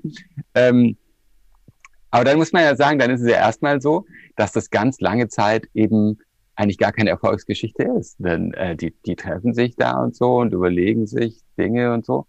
Aber also der Gang der Welt ist ja ein anderer. Also nach dem, nach dem Zweiten Weltkrieg, das ist die Hochzeit des Keynesianismus. Ähm, und bis in die 60er Jahre hinein muss man sagen, mit, mit Abstrichen in Deutschland, ja, äh, wo so die Kombination aus Ordoliberalismus, sozialer Marktwirtschaft ähm, dann doch ein bisschen anders funktioniert und jetzt gar nicht so keynesianisch orientiert ist über lange Zeit hinweg. Aber ansonsten ist es ja so, ähm, dass neoliberale Vorstellungen eigentlich keine große Rolle spielen. Aber das Interessante an den Neoliberalen ist, dass sie eigentlich von vornherein und durchweg immer sagen, man muss langfristig denken. Ja, man muss das, das lange Spiel spielen sozusagen. Man muss auf die Ideen setzen. Ähm, man muss versuchen, diese Ideen so langsam einzuspeisen in den öffentlichen Diskurs, in die Eliten. Ähm, und man muss natürlich sich vernetzen. Äh, man muss Thinktanks gründen, Institute gründen. All das passiert noch und nöcher äh, über 30 Jahre hinweg. Man muss natürlich Geldgeber ähm, finden für all diese Sachen. Und um dann in dem Moment, wo der Status quo praktisch in die Krise gerät, um dann bereit zu sein, dann eben ähm, Ideen parat zu haben, die in der Schublade liegen, ja, und jetzt auch nicht komplett abstrakt theoretische Ideen, sondern eben auch politische Konzepte praktisch, ja, was sich in politische Agenten äh, schweißen lässt in irgendeiner Art und Weise. Und der Punkt kommt dann eben in den 70er Jahren, ähm, als der Keynesianismus äh, in die Krise gerät, gemeinsam mit den tatsächlichen wirtschaftlichen Krisen, ähm, die damals sich vollziehen und die der Keynesianismus nicht besonders gut bearbeiten kann oder nicht so gut auch erklären kann letztendlich. Und in dem Moment öffnet sich das strategische Fenster und ähm, auf einmal sind die neoliberalen Ideen tatsächlich sehr präsent äh, in dieser Krise und es vollzieht sich dann doch ja, ja ein großer Wandel, ne, der dann ähm, natürlich äh, verkörpert wird von, von Thatcher beispielsweise in Großbritannien oder Reagan in den USA. Aber von daher, genau, also es ist nicht so, dass äh, sich einfach die Ideen, weil sie einfach die, die besseren sind, irgendwie dann irgendwann durchgesetzt haben oder so, sondern das hat halt einfach viel mit Logistik, viel mit Vernetzung ähm, und viel ähm, ja mit einer gezielten Streuung dieser Ideen auch zu tun. Was war denn laut der Analyse der Vordenker des Neoliberalismus das Hauptproblem oder der Hauptfehler des alten, des traditionellen Liberalismus, was das Funktionieren vor allem der Märkte angeht? Ja, also ähm, insgesamt, da gibt es natürlich jetzt äh, unterschiedliche ähm, Aus Ausformulierungen, was da genau das Problem ist, aber ich glaube, man kann schon ganz gut so zusammenfassen, dass man sagt, der alte Liberalismus hat sich eben zu wenig darum gekümmert, an, um die Bedingungen, an die das Funktionieren dieser Märkte geknüpft ist und ist ein bisschen naiv äh, davon ausgegangen, dass das schon alles funktionieren wird, wenn man die Märkte einfach so sich selbst überlässt. Äh, und man, man kann es daran festmachen an ähm, natürlich dem großen Denker des liberalen Wirtschaftens, also des liberalen Wirtschaftens, äh, Adam Smith, ähm, der natürlich jetzt auch kein kompletter Naivling war, aber ähm, der ein religiöses Weltbild hatte, ein deistisches Weltbild, das ist ganz gut eigentlich beforscht, ähm, das letztendlich darauf hinausläuft zu sagen, im Endeffekt ähm, ist alles, was existiert, Teil von einer ähm, schöpferischen Ordnung, ähm, die von einem Schöpfergott äh, hergestellt worden ist. Und in dem Sinn eben eigentlich auch funktionieren muss, wenn man sie nur praktisch sich selbst überlässt und eben der Mensch nicht versucht, in seiner Hybris dazwischen zu funken. Und das bedeutet jetzt nicht, dass äh, Smith ein Hardcore-Libertärer war oder sowas, aber in der Tendenz eben schon dazu neigte zu sagen, also eher, eher, eher mal die Finger weglassen ja, äh, von, äh, von diesen Märkten und dann wird sich das schon von selbst ergeben, weil er nämlich auch glaubte, dass es äh, ganz natürlicherweise zu Marktinteraktionen kommt. Es gibt eine natürliche Neigung zu handeln und zu tauschen, heißt es bei Smith. Ähm, und es gibt eben auch kein Problem damit, dass die Märkte so ähm, existieren und auch erhalten bleiben. Also all das gehört nicht zu Smiths Vorstellungswelt und diese, ich will geradezu sagen, diese Prekarität und diese geradezu Unwahrscheinlichkeit von funktionierenden Märkten, das ist das, was die Neoliberalen herausarbeiten. Das ist der eine Punkt. Und der andere Punkt ist, gerade bei den deutschen Ordoliberalen Röpke und Rüstow ist es schon auch ähm, der Punkt zu sagen, Märkte haben eben nicht durchgehend ähm, äh, nur positive Auswirkungen, sondern die haben auch ähm, erodierende Effekte auf gesellschaftlichen Zusammenhalt möglicherweise äh, und können auch negative Folgen haben. Und die müssen auch mitbedacht werden ähm, von diesem neuen Liberalismus, der dann Ordoliberalismus oder Neoliberalismus heißt. Du machst ja vier Felder auf, die für das Funktionieren der neoliberalen Idee auch ganz wichtig sind. Und zwar das Verhältnis von Neoliberalismus und Staat, Demokratie, Wissenschaft und Politik. Jetzt könnte man ja denken, bei Neoliberalen, die wollen eigentlich so wenig Staat wie möglich. Und dann habe ich hier aber mal ein Part aus dem Teil zum Thema Staat in deinem Buch, der mich dann doch recht überrascht hat.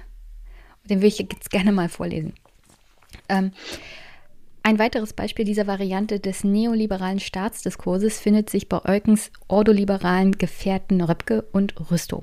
Beide sind entschiedene Anhänger der Vorstellung einer unbedingt zu erhaltenen Wettbewerbsordnung, die nicht zuletzt auch beispielsweise eine aggressive Antimonopolpolitik sowie die Bekämpfung aller Formen von ökonomischer Macht notwendig mache. Aber sie identifizieren in diesem Zusammenhang eine weitere Staatsaufgabe, die Rüstow als liberalen Interventionismus bezeichnet, der laut Röpke aus Anpassungsinterventionen im Gegensatz zu Erhaltungsinterventionen besteht. Was Röpke und Rüstow vorschwebt, ist eine Politik der strukturellen Anpassungsprozesse, flankiert und erleichtert, anstatt den Status quo zu erhalten. Also kurzum, Neoliberalismus heißt nicht, es gibt keine staatliche, staatlichen Eingriffe in den Markt, sondern wenn es Auswüchse gibt, die das Funktionieren des Marktes gefährden, wie zum Beispiel Monopole, dann muss der Staat sozusagen eingreifen. Wieso funktioniert das in der Realität nicht richtig? Ja, also die Ordoliberalen würden wahrscheinlich sagen, weil wir einfach viel zu wenig Ordoliberalismus haben. Ähm, so kann man es natürlich sehen. Ähm, also, das gibt viele Gründe wahrscheinlich, warum das in der Wirklichkeit nicht so funktioniert. Ähm, es, es, es, gibt ja viele Beispiele, wo man sagen würde, ähm, vor allem was aus dem Silicon Valley bezüglich Internet und Google und Twitter und Facebook, YouTube. Das würde man ja schon als eher Monopole bezeichnen, was sich da entwickelt hat. Ja. ja. Und trotzdem fällt es gerade in den USA so schwer, äh, diese Monopole einzuhegen. Das stimmt. Ähm, naja, also ich glaube, in gewisser Weise hat es wirklich was damit zu tun, ähm, mit einer auch theoretischen Auseinanderentwicklung zwischen zu einem kontinental und vor allem deutsch geprägten Ordoliberalismus, ähm, der sich unter anderem durch so eine sehr aggressive Antimonopolhaltung auszeichnet. Äh, und das ist anfangs in der Geschichte des neoliberalen Denkens noch eine äh, ziemlich weit verbreitete Haltung. Also bis hin zu Leuten wie Milton Friedman oder so, die noch in den frühen 50ern ähm, von Wettbewerbsordnungen sprechen und so weiter und so fort. Und das ist ja genau diese Vorstellung, dass eben ökonomische Machtzusammenballung äh, verhindert wird, weil nur so Wettbewerb funktionieren kann.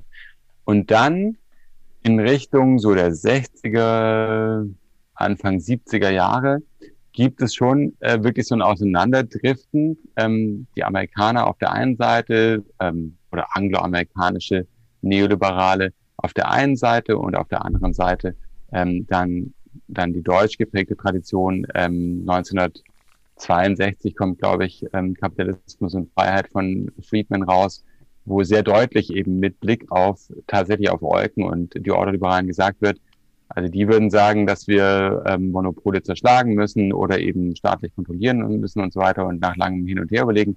Bin ich der Meinung, dass aber immer noch das private Monopol die, die beste unter schlechten Optionen ist äh, und ist besser jedenfalls als staatliche Regulierung oder Zerschlagung oder sonst irgendwas. Und ähm, Hayek, der ab den ähm, 50er Jahren für ein paar Jahre, also bis 62 glaube ich oder so, auch in, in Chicago ist und natürlich äh, in diesen Kreisen auch unterwegs ist, auch der ähm, geht in die Richtung dann irgendwann und sagt dann sowas wie Monopole ähm, sind natürlich was Schlechtes und was Unangenehmes, aber die sind halt genauso unangenehm und unvermeidbar wie Knappheit letztendlich. Man muss sich halt einfach, man muss halt damit leben, so ungefähr. Und das ist natürlich eine sehr viel lakonischere Haltung, ähm, als wir es bei den Ordoliberalen finden. Und ich glaube, die US-Politik insgesamt ist eben sehr viel stärker von dieser Vorstellung geprägt, dass ähm, bei all, pro, all den Problemen, die von Monopolen ausgehen, ähm, die Alternativen schlechter sind und außerdem Monopole eben auch nicht nur schlecht sind, äh, weil das Argument wäre ja zum Beispiel zu sagen, nur Monopole können sich Beispiel leisten, unglaublich viel Geld in Research and Development zu stecken, weil die eben einfach so riesige Profitmargen haben und die haben dann aber eben auch die Möglichkeit, Innovationen voranzutreiben. Sie müssen also auch nicht immer Innovationshämmer sein. Das ist Teil des Arguments, äh, das sich bei den Ordoliberalen findet. Aber das ist natürlich also eine, ja, also da kann man sehr lange drüber diskutieren, also wer hier die besseren Karten letztendlich hat. Aber es ist schon äh, sehr deutlich erkennbar in der Politik tatsächlich, wenn man sich die USA anguckt. Also da gibt es ja nun auch, glaube ich, wenn ich es richtig sehe, äh, Versuche, ähm, ich glaube, Google ist verklagt worden, wenn ich es richtig sehe. Ähm, aber die aggressivere Antimonopolpolitik wird eben schon in Deutschland, aber auch in der EU betrieben. Also weil das EU-Wettbewerbsrecht ähm, ist schon so einer von den Politikbereichen, die vergleichsweise stark eigentlich ähm, geprägt sind durch ordoliberalen Einfluss. Ja, äh, es gibt halt, also das ist interessant, was die letzten Diskussionen auch der Republikaner angeht, wo man denkt, also das sind die wirklich, puh, ähm, mit Trump will ich gar nicht erst anfangen. Aber wo es doch Leute gibt, wo man denkt, die sind doch sehr, sehr stark neoliberal geprägt, fast schon traditionell liberal, wo man denkt, laissez-faire wäre denen noch zu hardcore. Und die sagen jetzt, also das, was halt im Silicon Valley abgeht, verhindert tatsächlich Innovation, indem sie jegliche Art von Wettbewerb verhindern. Also wäre meine Frage, hat sich da eine Kritik an dem Neoliberalismus in Form von Hayek entwickelt über die letzten Jahre aufgrund der Tatsache, was man beobachten konnte am Markt? Oder hat sich ein bisschen der Ordoliberalismus in Amerika eingeschlichen? Ja, also da, da habe ich jetzt natürlich äh, keine, keinen so allzu guten Einblick. Ich, also ich deute das, ähm, also ich weiß nicht, ob das zielt, glaube ich, jetzt auch so ein bisschen auf Leute ab wie Josh Hawley oder so, äh, die dann von der Diktatur von Big Tech, glaube ich, jetzt bald in irgendeinem anderen Verlag schreiben werden, nachdem der erste Verlag den Vertrag gekündigt hat. Ähm, das, das sehe ich aber, äh, also in gewisser Weise ist das ja so, ähm, Kapitalismuskritik von rechts, äh, würde ich sagen. Ähm, und also auch die Ordoliberalen haben natürlich irgendwie starke konservative Neigungen bisweilen. Ähm, aber so deute ich das mal und so ein bisschen würde ich es auch als Opportunismus ansehen, weil das der Versuch, ähm, eine populistische Karte letztendlich zu spielen ähm, oder sich da so zu platzieren. Ähm, und ich bin mir nicht sicher, wie ernst das gemeint ist. Aber äh, Josh Hawley, also wenn wir jetzt über den sprechen, ist wahrscheinlich wirklich eine ganz interessante Figur, weil der äh, schon ein recht konservativer Knochen ist, ähm, aber gleichzeitig eben an allen möglichen Elite-Institutionen ähm, seine Ausbildung genossen hat und da jede Menge amerikanischen Neoliberalismus äh, mit aufgesaugt hat, würde ich jetzt genossen mal vermuten. Hat, ja. Genau. Also ähm, von, von daher, ich weiß es nicht so, ich weiß es nicht so ganz genau, äh, wie da die Tendenzen einzuschätzen sind. Aber es stimmt natürlich schon, dass insgesamt, würde ich sagen, ist das Klima doch wesentlich kritischer geworden gegenüber gerade diesen Big Tech ähm, Firmen und der Marktmacht, die sie haben, aber eben natürlich auch der politischen Macht, die sie haben. Also es gibt ja auch die Diskussion darüber, wie kann es eigentlich sein, dass äh, Twitter so eine unglaubliche Macht hat, eben jemand entweder die Stimme zu nehmen oder eben zu geben, wie jetzt im Fall von von Trump ist eigentlich aus, aus demokratietheoretischer mhm. Perspektive ähm, nicht ganz unproblematisch. Ne? Ja, das ist noch eine ganz andere Diskussion. Meine, also grundsätzlich, welche Beziehungen haben die Neoliberalen zum Staat? Also sie können ja auch nicht ohne ihn. Ja, genau. Also das ist, glaube ich, ganz wichtig. Ähm, es, ich habe das mal in irgendwann Zusammenhang auch so als, als ziemlich beste Feinde äh, bezeichnet. Dann ist es tatsächlich so, ähm, die, das ist eine ganz grundlegende Ambivalenz, ähm, die man hier sehen kann. Denn auf der einen Seite ist natürlich ganz klar, ähm, der Staat, staatliche Strukturen, staatliche Stellen sind ähm, auf jeden Fall äh, die oder die staatlichen Akteure, sagen wir es so, sind auf jeden Fall diejenigen, ähm, die eben am stärksten Einfluss nehmen können auf Märkte ähm, und eben auch in einer Art und Weise, wie sie von Neoliberalen eben gerade ähm, kritisiert werden ähm, und gerade vermieden werden sollen. Das bedeutet, da ist ein unglaubliches Potenzial, um das neoliberale Projekt zu stören oder zerstören eben sogar.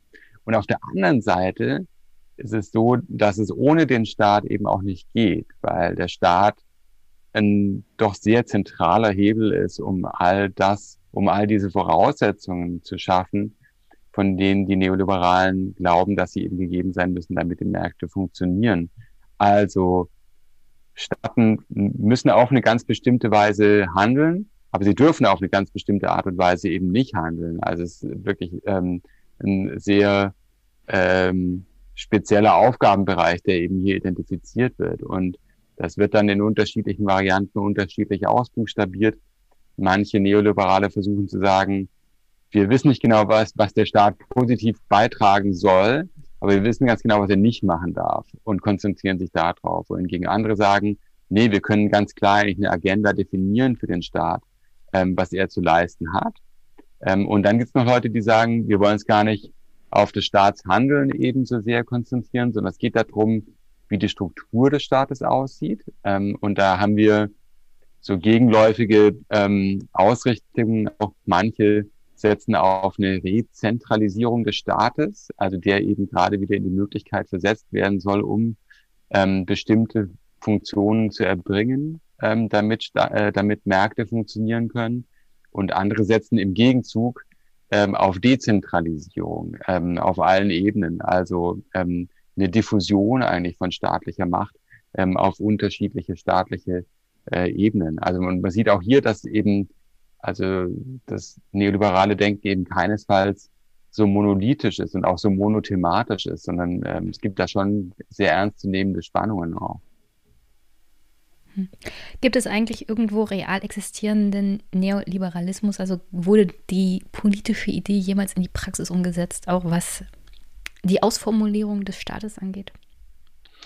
Ich glaube, so würde ich es nicht sagen, ähm, weil meine, meine Vorstellung der politischen Welt ist so, dass ähm, es gibt immer eine Vielzahl von Akteuren und es gibt immer eine Vielzahl von politischen Projekten, die gleichzeitig und gegeneinander und teils auch miteinander verfolgt werden. Und es gibt ähm, in einer bestimmten Situation möglicherweise sowas wie eine, ähm, es gibt den Ausdruck der ökologischen Dominanz. Das heißt, die anderen müssen sich stärker auf mich einstellen, als ich mich auf die anderen einstellen muss. Und es gibt sicherlich Momente, wo der Neoliberalismus in bestimmten Gesellschaften diese Position eingenommen hat, aber so aus einem Guss neoliberal, ich glaube, das gibt's nicht. Also wenn überhaupt, dann gibt's so eine Gesellschaft wie, äh, wie Chile in den späten 1970er Jahren, ähm, das eben ja auch das erste sozusagen Laborexperiment des real existierenden Neoliberalismus ist.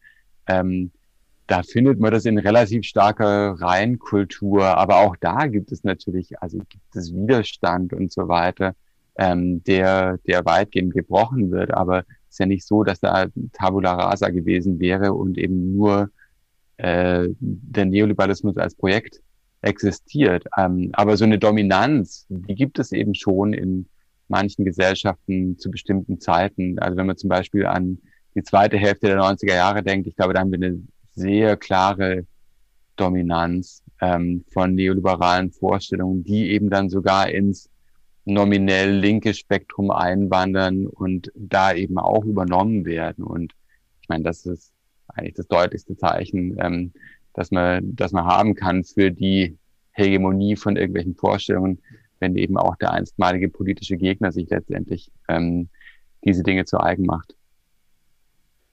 Ich hatte gehofft, dass du Chile nennst, weil die Einführung, also oder das Laborexperiment Neoliberalismus in einem Land war ja äh, zu dem Zeitpunkt Chile nur über die Militärdiktatur möglich. Deswegen meine nächste Frage, kommt Neoliberalismus eigentlich ganz gut ohne Demokratie aus? Ja, also ich glaube im schlimmsten Fall schon. Ähm, insofern als äh, der Neoliberalismus, glaube ich, also das neoliberale Denken nimmt die Demokratie schon in erster Linie, glaube ich, schon als ein Problem war, als äh, ein Faktor, der eben diese neoliberale Agenda, die Märkte funktionstüchtig zu machen und zu erhalten, verkompliziert. Ähm, und also letztendlich ist es nämlich auch genau genommen nicht so sehr der Staat, der das Problem darstellt, also in gewisser Weise schon, aber es ist vor allem der demokratische Staat, ähm, der das Problem darstellt in meiner Lesart ähm, weil es eben immer wieder demokratische Mehrheiten gibt, die nicht diese Vorstellungen vertreten und in eine andere Richtung gehen wollen. Ähm, es ist alles viel zu inkonsequent durchgesetzt und so. Ähm, und deswegen, also gibt es eine gewisse Skepsis äh, gegenüber Demokratie.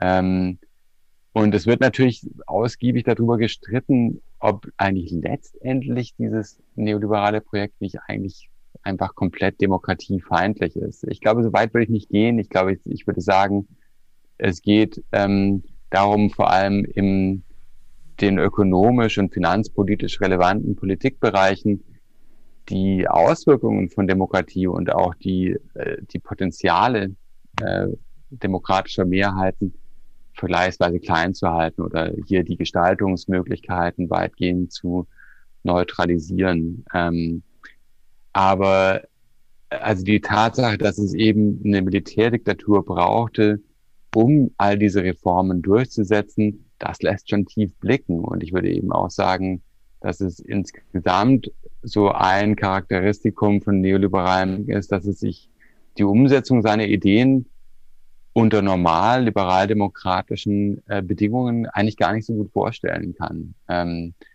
was mir auch erst so über die Zeit hinweg klar geworden ist, aber das fand ich schon eigentlich mit die eigentlich die frappierendste Sache eben, ähm, dass man sich das anguckt und keiner von denen hat eigentlich, also ne, bei all diesem, bei all diesem, ja, wir müssen Ideen bereithalten und so weiter und langfristig denken und so weiter und so fort. Aber im Endeffekt kann einem niemand so richtig gut erklären, wie das eigentlich funktionieren soll im Rahmen von liberal-demokratischen äh, Bedingungen, Gegebenheiten und auch unter Wahrung der Annahmen, dieser theoretischen Grundannahmen äh, des neoliberalen Denkens. War das eigentlich Absicht, als die Väter des Neoliberalen sich zusammengesetzt haben und eine Analyse der Probleme des ursprünglichen Liberalismus gemacht haben. Ich meine, sie haben ja da gesessen 1938 und haben die Probleme aufgeschrieben und sind dazu gekommen, dass halt Märkte funktionieren müssen. Aber gleichzeitig hatten sie halt als Gegnerschaft diesen Kollektivismus, ausgeprägt durch Faschismus, durch ähm, Kommunismus. Und am Ende des Tages kommen sie im 21. Jahrhundert eher so in die Richtung, autoritäre Regime, Diktaturen, damit haben wir kein Problem und sind dann genau da gelandet, wogegen sie eigentlich versucht haben anzukämpfen. Ja, ähm, ja, interessante Frage. Äh, und ich glaube, ich glaube, die Reaktion wäre, ähm, oder also ich würde das so beantworten, dass die Neoliberalen ähm, eben versuchen, eine feine, aber doch wichtige Unterscheidung eben ähm, einzuführen äh, zwischen autoritären Regimen, Militärdiktaturen auch von mir aus, ähm, und totalitären Regimen und kollektivistischen Regimen. Und das ist natürlich äh, höchst umstritten. Ähm, aber das, das ist, das findet sich bei Leuten wie Röpke, es findet sich vor allem bei jemandem äh, wie Hayek und auch in Ansätzen äh, bei, bei anderen neoliberalen Denkern. Ähm, eben zu sagen, wir müssen schon nochmal eine klare Unterscheidung machen zwischen äh, Ländern wie dann eben Chile beispielsweise unter Pinochet, ähm, aber auch wenn man weiter zurückgeht jetzt in die Vergangenheit, dann ähm, die Türkei unter Kemal Atatürk zum Beispiel ähm, und dann tatsächlich in einer totalitären Gesellschaft oder einem totalitären Regime, wie es eben Nationalsozialismus äh, oder Sowjetkommunismus äh, sind. Und äh, so ganz ähm, so ganz unbedarft könnte man ja denken, dass dort die Gefahr besteht, wahrscheinlich, äh, dass man so von so einem autoritären Regime recht leicht auch in so eine totalitäre Richtung dann abdriftet letztendlich. Und das sehen die aber ganz anders. Und die versuchen eigentlich zu sagen, nee, ähm, es gibt durchaus die Möglichkeit, dass autoritäre Regime auf eine vergleichsweise liberale Art und Weise regieren, wohingegen die schiefe Ebene eigentlich von einer extremen und unbegrenzten Demokratie hin zu totalitären Regimen verläuft. Und so versucht man eigentlich hm. autoritäre und totalitäre oder kollektivistische Regime so auseinanderzuhalten, auch gegen so den, also den gesunden politischen Menschenverstand, also auf den ich jetzt auch nicht so viel gebe, aber also ist zunächst ja schon so ein bisschen kontraintuitiv eben, ne? das so streng zu trennen und zu sagen, die Linie verläuft von Demokratie zu Totalitarismus, wohingegen Liberalität und autoritäre Regime, das geht schon möglicherweise auch. Ja, man hat ja auch das Beispiel unter anderem DDR, wo man durchaus beobachten kann, dass es von einer totalitären Regierung hin zu einer autoritären Regierung der, im Endstadium gelaufen ist, wo ich mich dann frage, finden das Neoliberale eigentlich ganz gut, wie sich das entwickelt hat? Und ich glaube, die Antwort wäre nein. Ja, nee, genau. Aber ich meine, also das liegt auch einfach daran. Also da gab es einfach, glaube ich, also wenn ich es richtig verstehe, bin nun kein Experte, aber also da gab es keinen starken ideologischen Anspruch mehr, aber das war natürlich immer noch äh, in erster Linie. Es war aber dann ein autoritäres System und da müsste man die Neoliberalen dann schon fragen. Also findet ihr das im Endstadium besser als im Anfangsstadium? Und hm. Nee, ich glaube, also so würden die es wahrscheinlich auch nicht sagen. Also weil es geht ja schon, Es geht um autoritäre Regime, die aber letztendlich eben auf jeden Fall wirtschaftspolitisch liberal agieren. Ähm, und die Frage ist eben, ja genau, also und, und manchmal hat man den Eindruck, dass nahegelegt wird, dass die das auch eigentlich am besten können, also wesentlich besser als demokratische Regime, ähm, weil sie es sich halt eher leisten können ne? und weil sie nicht so sehr abhängig sind davon, ähm, was jetzt äh, das Wahlvolk sagt und so weiter. Aber ich glaube, nee, also da, ich glaube, es gibt keine, ich glaube, es gibt keine starke Präferenz äh, für DDR im Endstadium zu DDR im Anfangsstadium. Okay. Welche äh, Beziehungen haben die Neoliberalen zur Wissenschaft? Ich finde es ja ein bisschen lustig, wie du das erzählt hast, dass sich das halt durchdiffundiert hat über Jahrzehnte hinweg, über den Einfluss und Lobbyismus auch der Väter des Neoliberalismus. Und dann hast du hier einen Part zu Wissenschaft und die Beziehungen der Neoliberalen dazu, wo Buchanan eigentlich sagt, mh, mm, Wissenschaftler sollten keine politischen Berater sein, wo ich doch eine Reihe von neoliberalen Theoretikern habe, die genau das gemacht haben. Also müsste er ja sagen, oh Jungs, das habt ihr falsch gemacht. Ja, also das, auch da gibt es eben wirklich, äh, es ist breit gestreut. Also und Buchanan gehört eigentlich zu denjenigen, die eher skeptisch sind, ähm, wenn es um Politikberatung geht. Und auf der anderen Seite gibt es Leute wie die deutschen Ordoliberalen, die ähm, also die Aufgabe von Wissenschaft, von ihrer Wissenschaft jedenfalls darin sehen, eben Politik zu beraten. Für Buchanan ist einfach so, dass äh, das Problem besteht darin, dass er äh, durch diese Homo economicus Annahmen eben auch davon ausgeht, dass Politiker und Politikerinnen es eigentlich egal ist, äh, was denen gesagt wird von Experten, äh, und Expertinnen. Es geht einfach nur darum, oder in erster Linie darum, die Wiederwahl zu sichern. Und die werden komplett opportunistisch eben mal das, mal jenes von den Expertinnen und Experten übernehmen. Aber die werden ganz sicherlich ja eigentlich nicht das übernehmen, was ihnen selbst in gewisser Weise schadet, weil es ihre, ähm, ihren Spielraum, ihren Handlungsspielraum einschränkt. Und deswegen glaubt Buchanan, dass es Unsinn wäre, jetzt als Expertinnen und Experten äh, hier bei irgendwelchen Senatsanhörungen zu sein oder auch einfach in anderen äh, Formen ähm, Politikberatungen zu betreiben und zu sagen, hey, führ doch mal eine Schuldenbremse ein. Ähm, weil er glaubt, dass die nie gegenüber, gegen ihr eigenes äh, Selbstinteresse handeln würden ähm, und im Zweifelsfall eben wirklich nur komplett opportunistisch davon ähm, daraus Nutzen ziehen würden. Aber es ist wahr, dass zum Beispiel auch Leute wie, äh, wie Milton Friedman eine recht prominente Rolle in der Politikberatung gespielt haben. Also sowohl für Barry Goldwater damals ähm, in der Präsidentschaftskampagne ähm, und dann aber auch später unter, unter Ronald Reagan. Ähm, und Buchanan ist insofern selbst eben auch ein, äh, ein, ein kontroverser Akteur ähm, vor dem Hintergrund dessen, was er da so auch immer schreibt, ähm, weil also lassen wir mal Chile außer Acht irgendwie. Auch da gibt es ähm, ja gibt es Debatten darüber, inwieweit er auch bereit war, hier Expertise zur Verfügung zu stellen, ähm, dem Pinochet-Regime. Ähm, aber eben auch was die US-Demokratie angeht. Ähm, auch da gibt es durchaus Verbindungen äh, zu den, zu den Koch Brothers.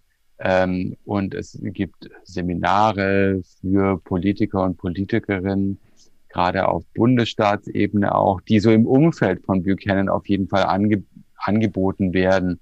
Und die eigentlich schon, also da geht es darum, äh, den Politikern und Politikerinnen mehr oder weniger äh, Instrumente an die Hand zu geben und zu sagen, hört mal zu, ähm, wenn ihr eine harte konservative Wirtschaftspolitik betreiben wollt, dann müsst ihr vielleicht mal ähm, die und die Gesetze einbringen oder das könnt ihr da so und so und so machen. Also es ist halt wie ein Coaching, mehr oder weniger, ähm, um eine neoliberale Agenda, würde ich, glaube ich, sagen, letztendlich umzusetzen. Und deswegen ist es so ein bisschen, ja, weiß man nicht so genau, ob da nicht, ähm, ob es da nicht so eine gewisse Doppelmoral gibt, ähm, dann zu sagen, naja, wie können denn die ganzen Leute ähm, diese Wissenschaftler immer Politikberatung betreiben, das soll man doch nicht machen und das kann man auch nicht machen. Aber dann eben im eigenen Handeln das dann doch so ein bisschen anders gesehen zu haben. Ich verkneife mir jetzt meinen Kommentar, der so in die Richtung gehen würde. Das sind halt Neoliberale. Welche Beziehungen haben Neoliberale zum Thema Politik? Gibt es eine politische Theorie, die die Neoliberalen ausgearbeitet haben? Was ist die perfekte Politik? Ja, genau. Also eine politische Theorie haben sie auf jeden Fall schon, äh, würde ich natürlich sagen. Aber was ihnen halt fehlt, ist eine Theorie von Politik. Ähm, und das ist meiner Ansicht nach eben, also auch wirklich die, die größte und wichtigste Lehrstelle. Ich habe es vorhin schon mal angedeutet, denn das Interessante ist wirklich, dass ähm, also diese ganzen Schriften bestehen zur einen Hälfte aus teilweise wirklich harten Kritiken äh, des Status quo. Oftmals bezieht sich das auf Demokratie und die schrecklichen Wirkungen von Demokratie und Keynesianismus äh, in Mischung miteinander und so weiter. Ähm, und auf der anderen Seite dann eben durchaus auch mehr oder weniger konkrete Reformvorstellungen. Also es ist ja nicht so, dass das einfach schlecht gelaunte Konservative wären, die einfach nur sagen, oh, ist alles so schlecht und so, sondern dass die haben ja einen, die haben ja einen reformerischen Anspruch, ja, die haben ja wirklich einen Anspruch zu sagen, wir wissen aber, wie es anders besser geht. Ähm, und wir haben das teilweise auch sehr genau ausgearbeitet und durchgearbeitet.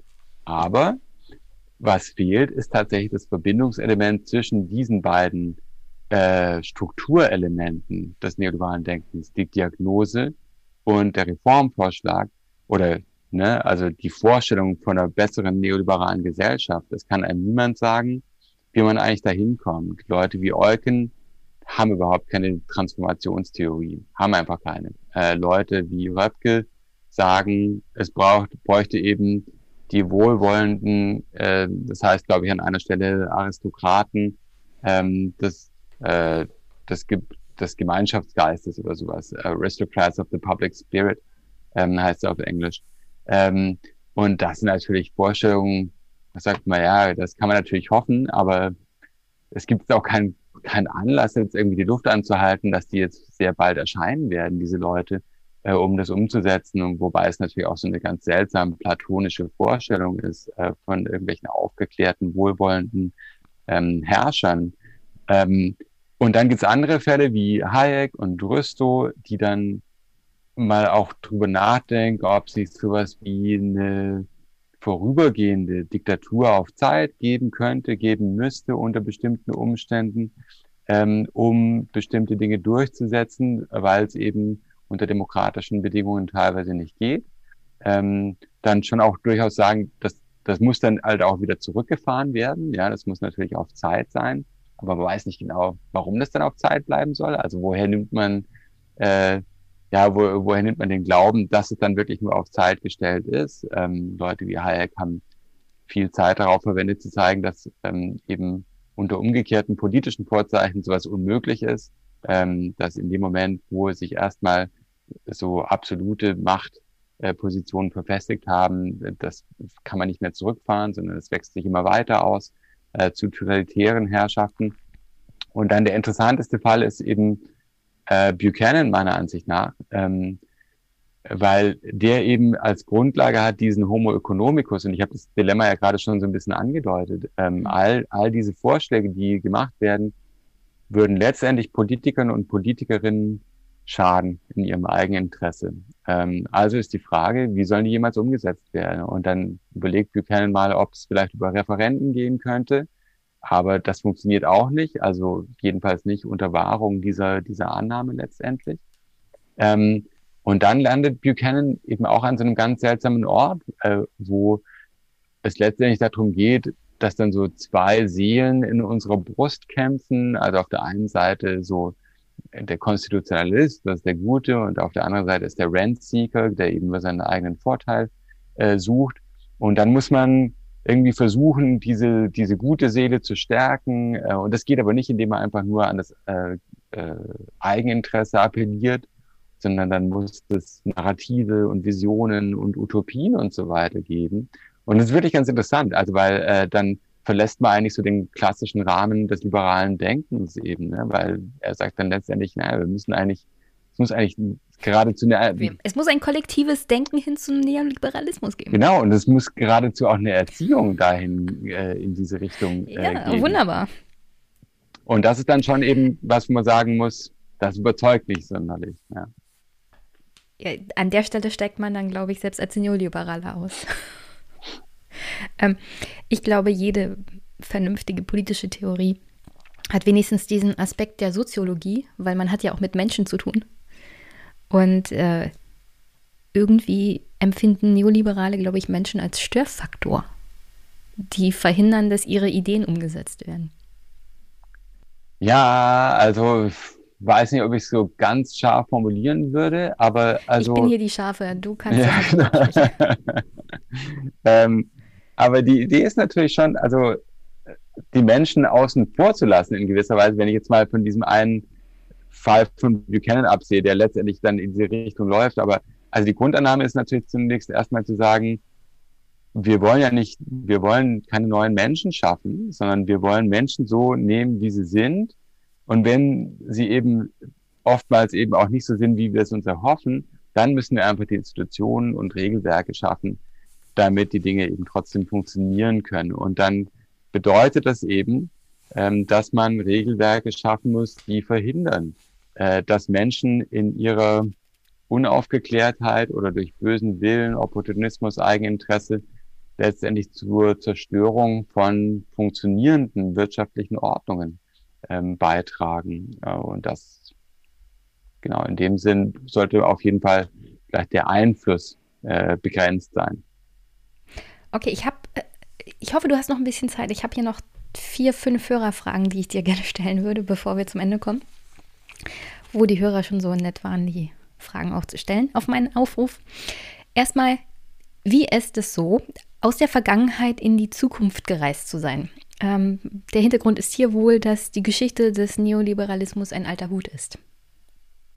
Ja, also ich glaube, der Neoliberalismus wird eben, der wird immer wieder abgeschrieben äh, und immer wieder totgesagt. Ähm, und also ich habe schon oft gehört, äh, um dann Monate später wieder äh, in, von vielen anderen Leuten zu hören, dass es dann eben doch nicht so ist, um äh, jetzt erstmal ruhig angehen zu lassen. Also ich sehe jetzt noch nicht, dass das alles unmittelbar vorbei ist. Und ich glaube, wir sehen eben auch in der Welt um uns herum durchaus eine Menge Elemente, die was mit neoliberalen Vorstellungen zu tun haben. Ähm, und den werden wir nicht so leicht los. Ja. Okay. Wie kommt es, dass sich so wenige zum Neoliberalismus bekennen? Oder genauer gesagt, warum wird der Begriff häufig nur von seinen Kritikern benutzt? Na, das ist einfach, also das hat was mit äh, Wortprägungen zu tun. Ähm, also in dem Moment, es gibt, es gibt empirische Untersuchungen zur Verwendung des Begriffs und wie oft er eben auch Verwendung findet ähm, im sozialwissenschaftlichen Diskursen. Ähm, und das, der kommt erst wieder Anfang der 90er Jahre auf. Also der ist dann irgendwann mal ne, in 50er, 60er Jahren ähm, geht es dann irgendwann mal vorbei und dann spielt er eigentlich gar keine Rolle mehr. Und dann irgendwann in den 90er Jahren wird er wieder aufgenommen, aber da wird er sofort eigentlich vereinnahmt von Leuten, äh, die dem kritisch gegenüberstehen ähm, und wird also doch recht eindeutig in der Richtung ähm, geprägt, so dass es dann irgendwann einfach schwierig ist ähm, für Leute, sich das offensiv tatsächlich selbst anzuheften. Also es gibt immer wieder Leute, Friedrich Merz, den wir schon hatten, ähm, der das tatsächlich versucht hat irgendwann mal. Ich glaube, das Buch heißt Mehr Kapitalismus wagen oder so irgendwas, ähm, wo er dann eben so die Lanze dafür bricht. Aber das ist einfach ein, das ist ein toxischer Begriff, also mit dem man mittlerweile nichts zu tun haben möchte. Ähm, ohne dass das bedeuten würde, dass eben die substanziellen Anschauungen, die damit verbunden sind, eben von niemandem mehr vertreten würden. Aber den Begriff an sich, ich glaube, in Deutschland ist es eher so, dass man, dann sagt man eher, nee, ich bin kein Neoliberaler, sondern ich bin Ordoliberaler, weil das irgendwie dann doch die, weiß auch nicht. Die, das klingt irgendwie abgeschwächter. Ja, genau, ist irgendwie die nettere Variante davon. Wie konnte sich dieses Konzept so erfolgreich verbreiten?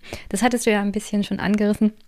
Es war ja im Endeffekt die Schwäche des Keynesianismus und die Möglichkeit der Vernetzung und des Durch Durchfundierens dieser Theorie. So, da würde ich dabei bleiben, ja.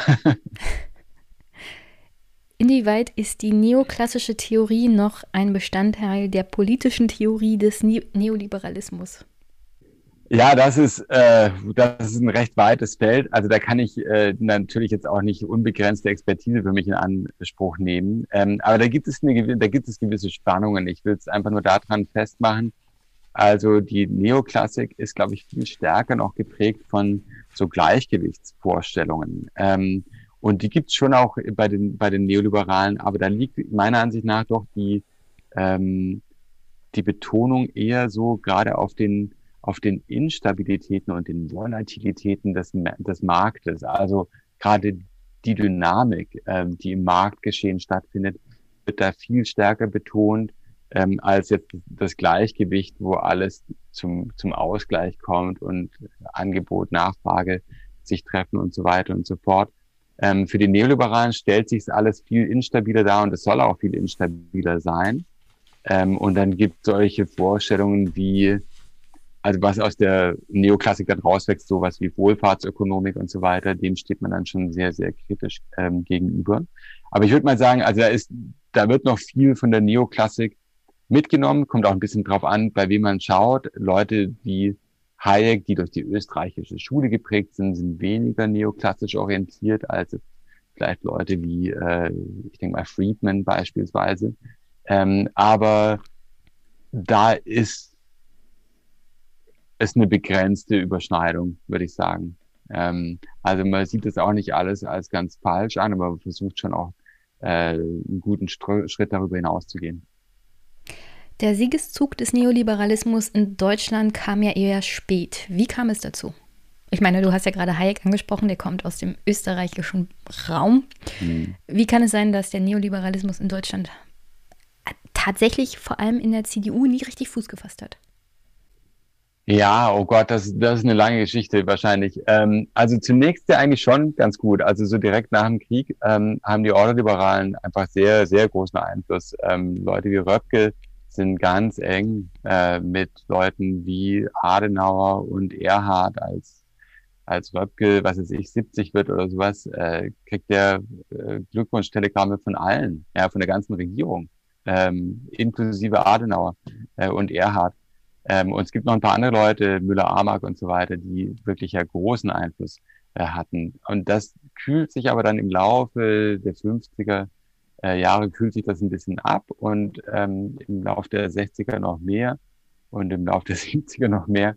Ähm, und dann ist halt immer wieder die interessante Frage, warum denn eigentlich nicht das passiert in Deutschland, was eben in Großbritannien, in den USA passiert, äh, Anfang der 80er Jahre, ähm, als, als Kohl eben äh, die Dinge übernimmt. Und ich glaube, es hat was mit hat was mit christdemokratischen Traditionen zu tun, mit einer Arbeitnehmernähe, die man so nicht hat äh, bei Republikanern in den USA oder den Tories in Großbritannien. Es hat was mit weniger Leidensdruck auch zu tun. Äh, Großbritannien und USA sahen wesentlich schlechter aus äh, Ende der 70er, Anfang der 80er Jahre. Ähm, und das müssten, das wären so ein paar Faktoren und dann genau kommt es letztendlich eben mit Rot-Grün. Äh, kommt eigentlich Was der nächste ja große neoliberale Schub widersprüchlich ist, dass ausgerechnet der Neoliberalismus in Deutschland Einzug hält über die Sozialdemokraten. Das stimmt, genau. Aber das ist eben genau das. Also, dass irgendwann Ende der 90er Jahre ähm, ist, sind neoliberale Forschungen wirklich hegemonial, das kann man so sagen. Ja, ja äh, übrigens auch ein Grund, warum die SPD so unten durch ist. Aber das wird Olaf Scholz sicherlich noch feststellen bei der nächsten Bundestagswahl. Okay, letztes Thema. Du hattest es ja schon angedeutet.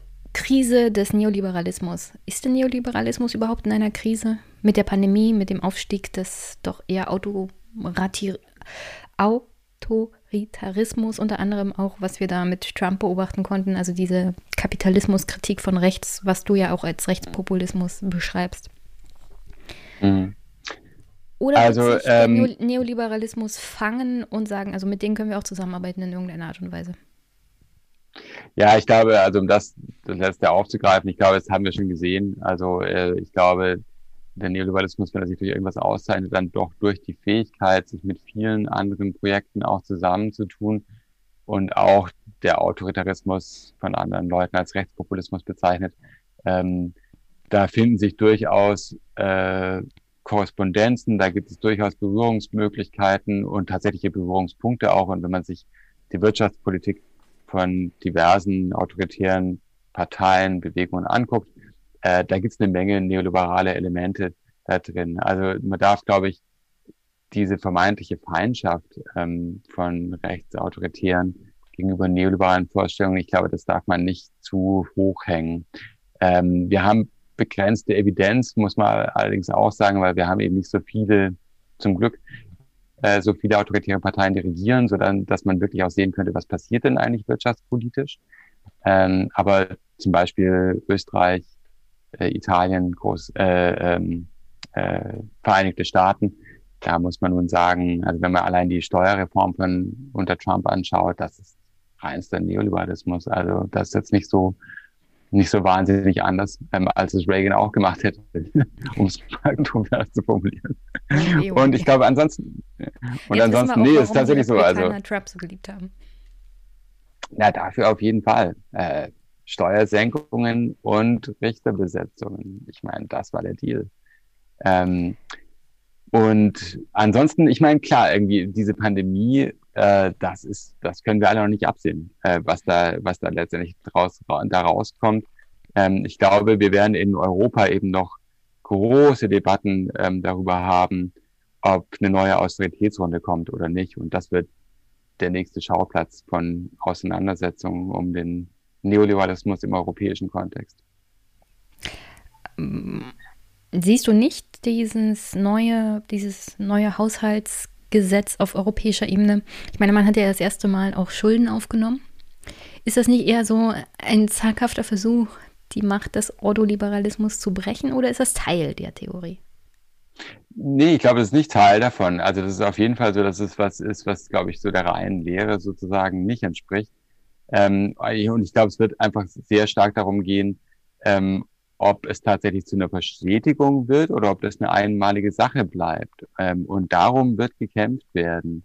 Darum wird ganz erbittert gekämpft werden. Und das wird daran, davon abhängen, ähm, was mit diesen Geldern gemacht wird. Wir wissen, in Italien äh, gibt es schon erste größere Kontroversen, auch gerade darum. Hat die Regierung gesprengt? Genau. Ähm, und da wird noch einiges kommen in der Richtung. Und dann wird, wird wahrscheinlich wirklich sehr hart äh, darum gekämpft werden, ähm, ob sowas bestätigt wird. Das wäre natürlich, das wäre nicht im ordoliberalen Sinn. Ich glaube auch nicht insgesamt im neoliberalen Sinn. Ähm, aber das ist eben ja auch noch längst nicht durch, ähm, weil offiziell ist es ja immer noch als eine einmalige Sache deklariert. Ähm, obwohl sogar jemand wie ja, Wolfgang Schäuble gesagt hat, er kann sich vorstellen, dass es eigentlich dauerhaft wird. Ähm, ganz, ganz interessant. Aber er hat natürlich auch direkt hinzugefügt, aber Voraussetzung ist natürlich, das Wichtigste ist natürlich, dass all diese anderen Länder ihre ganzen Strukturreformen endlich mal durchführen. Ne? Und die, die sind eben immer noch im Hintergrund. Ne? Und das ist immer noch Teil ähm, dieser Reformpolitik, die eben aufgesetzt wurde im Gefolge der Eurozonenkrise von 2010 folgende oder so. Ähm, und das ist noch nicht weg. Also das, das wirkt noch weiter. Also ähm, und all das, was eben damals auch geschaffen wurde an an Instrumenten und Regularien und so weiter, die sind ja jetzt nicht einfach passé oder sowas. Ähm, die spielen da auch noch eine gewichtige Rolle. Aber ist das nicht auch ein bisschen ironisch, dass die Finanzkrise von 2008 ja eigentlich auch eine Krise des Neoliberalismus dazu geführt hat, dass der Neoliberalismus noch mehr Macht bekommen hat?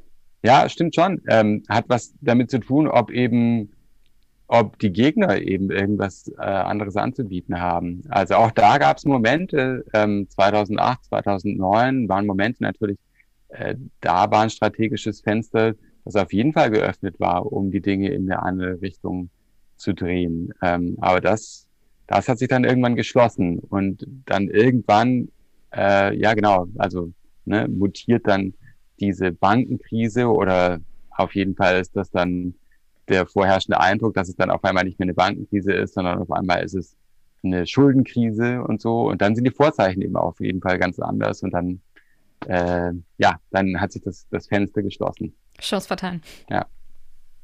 Chance vertan. Okay. Hättest du noch eine Empfehlung für mich, welches Buch, welchen Gast ich hier demnächst mal einladen sollte? Oder Gästin. Frauen sind hier natürlich auch sehr willkommen. Oh Gott, jetzt aus dem Stegreif. Äh, hätte ich jetzt, glaube ich, niemanden ähm, parat. Äh, aber ich überlege es mir und, und schreibe dann aber auch gerne nochmal. Sehr gut. Und hast du noch eine Botschaft an die Hörerinnen und Hörer?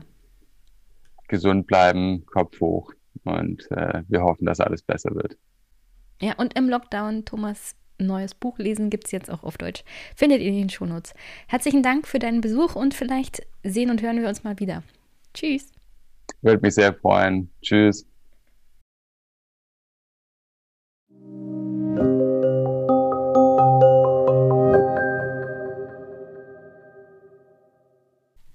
Zum Abschluss. Ihr findet das Buch von Thomas verlinkt auf den Surkamp Verlag in den Show Notes. Und an der Stelle nochmal, kann es nur schwer, schwer empfehlen. Und ich hoffe, ihr habt einen wunderschönen Start in die Woche, in den Montag. Wenn ihr wollt, könnt ihr diesen Podcast unterstützen, indem ihr ihn teilt, kommentiert, liked und vielleicht auch eine nette Bewertung da lasst bei iTunes oder im Podcatcher eurer Wahl. Darüber würde ich mich auch zunehmend freuen. Und sonst, ja, andere Unterstützung geht natürlich auch. Ich habe eine Wunschliste.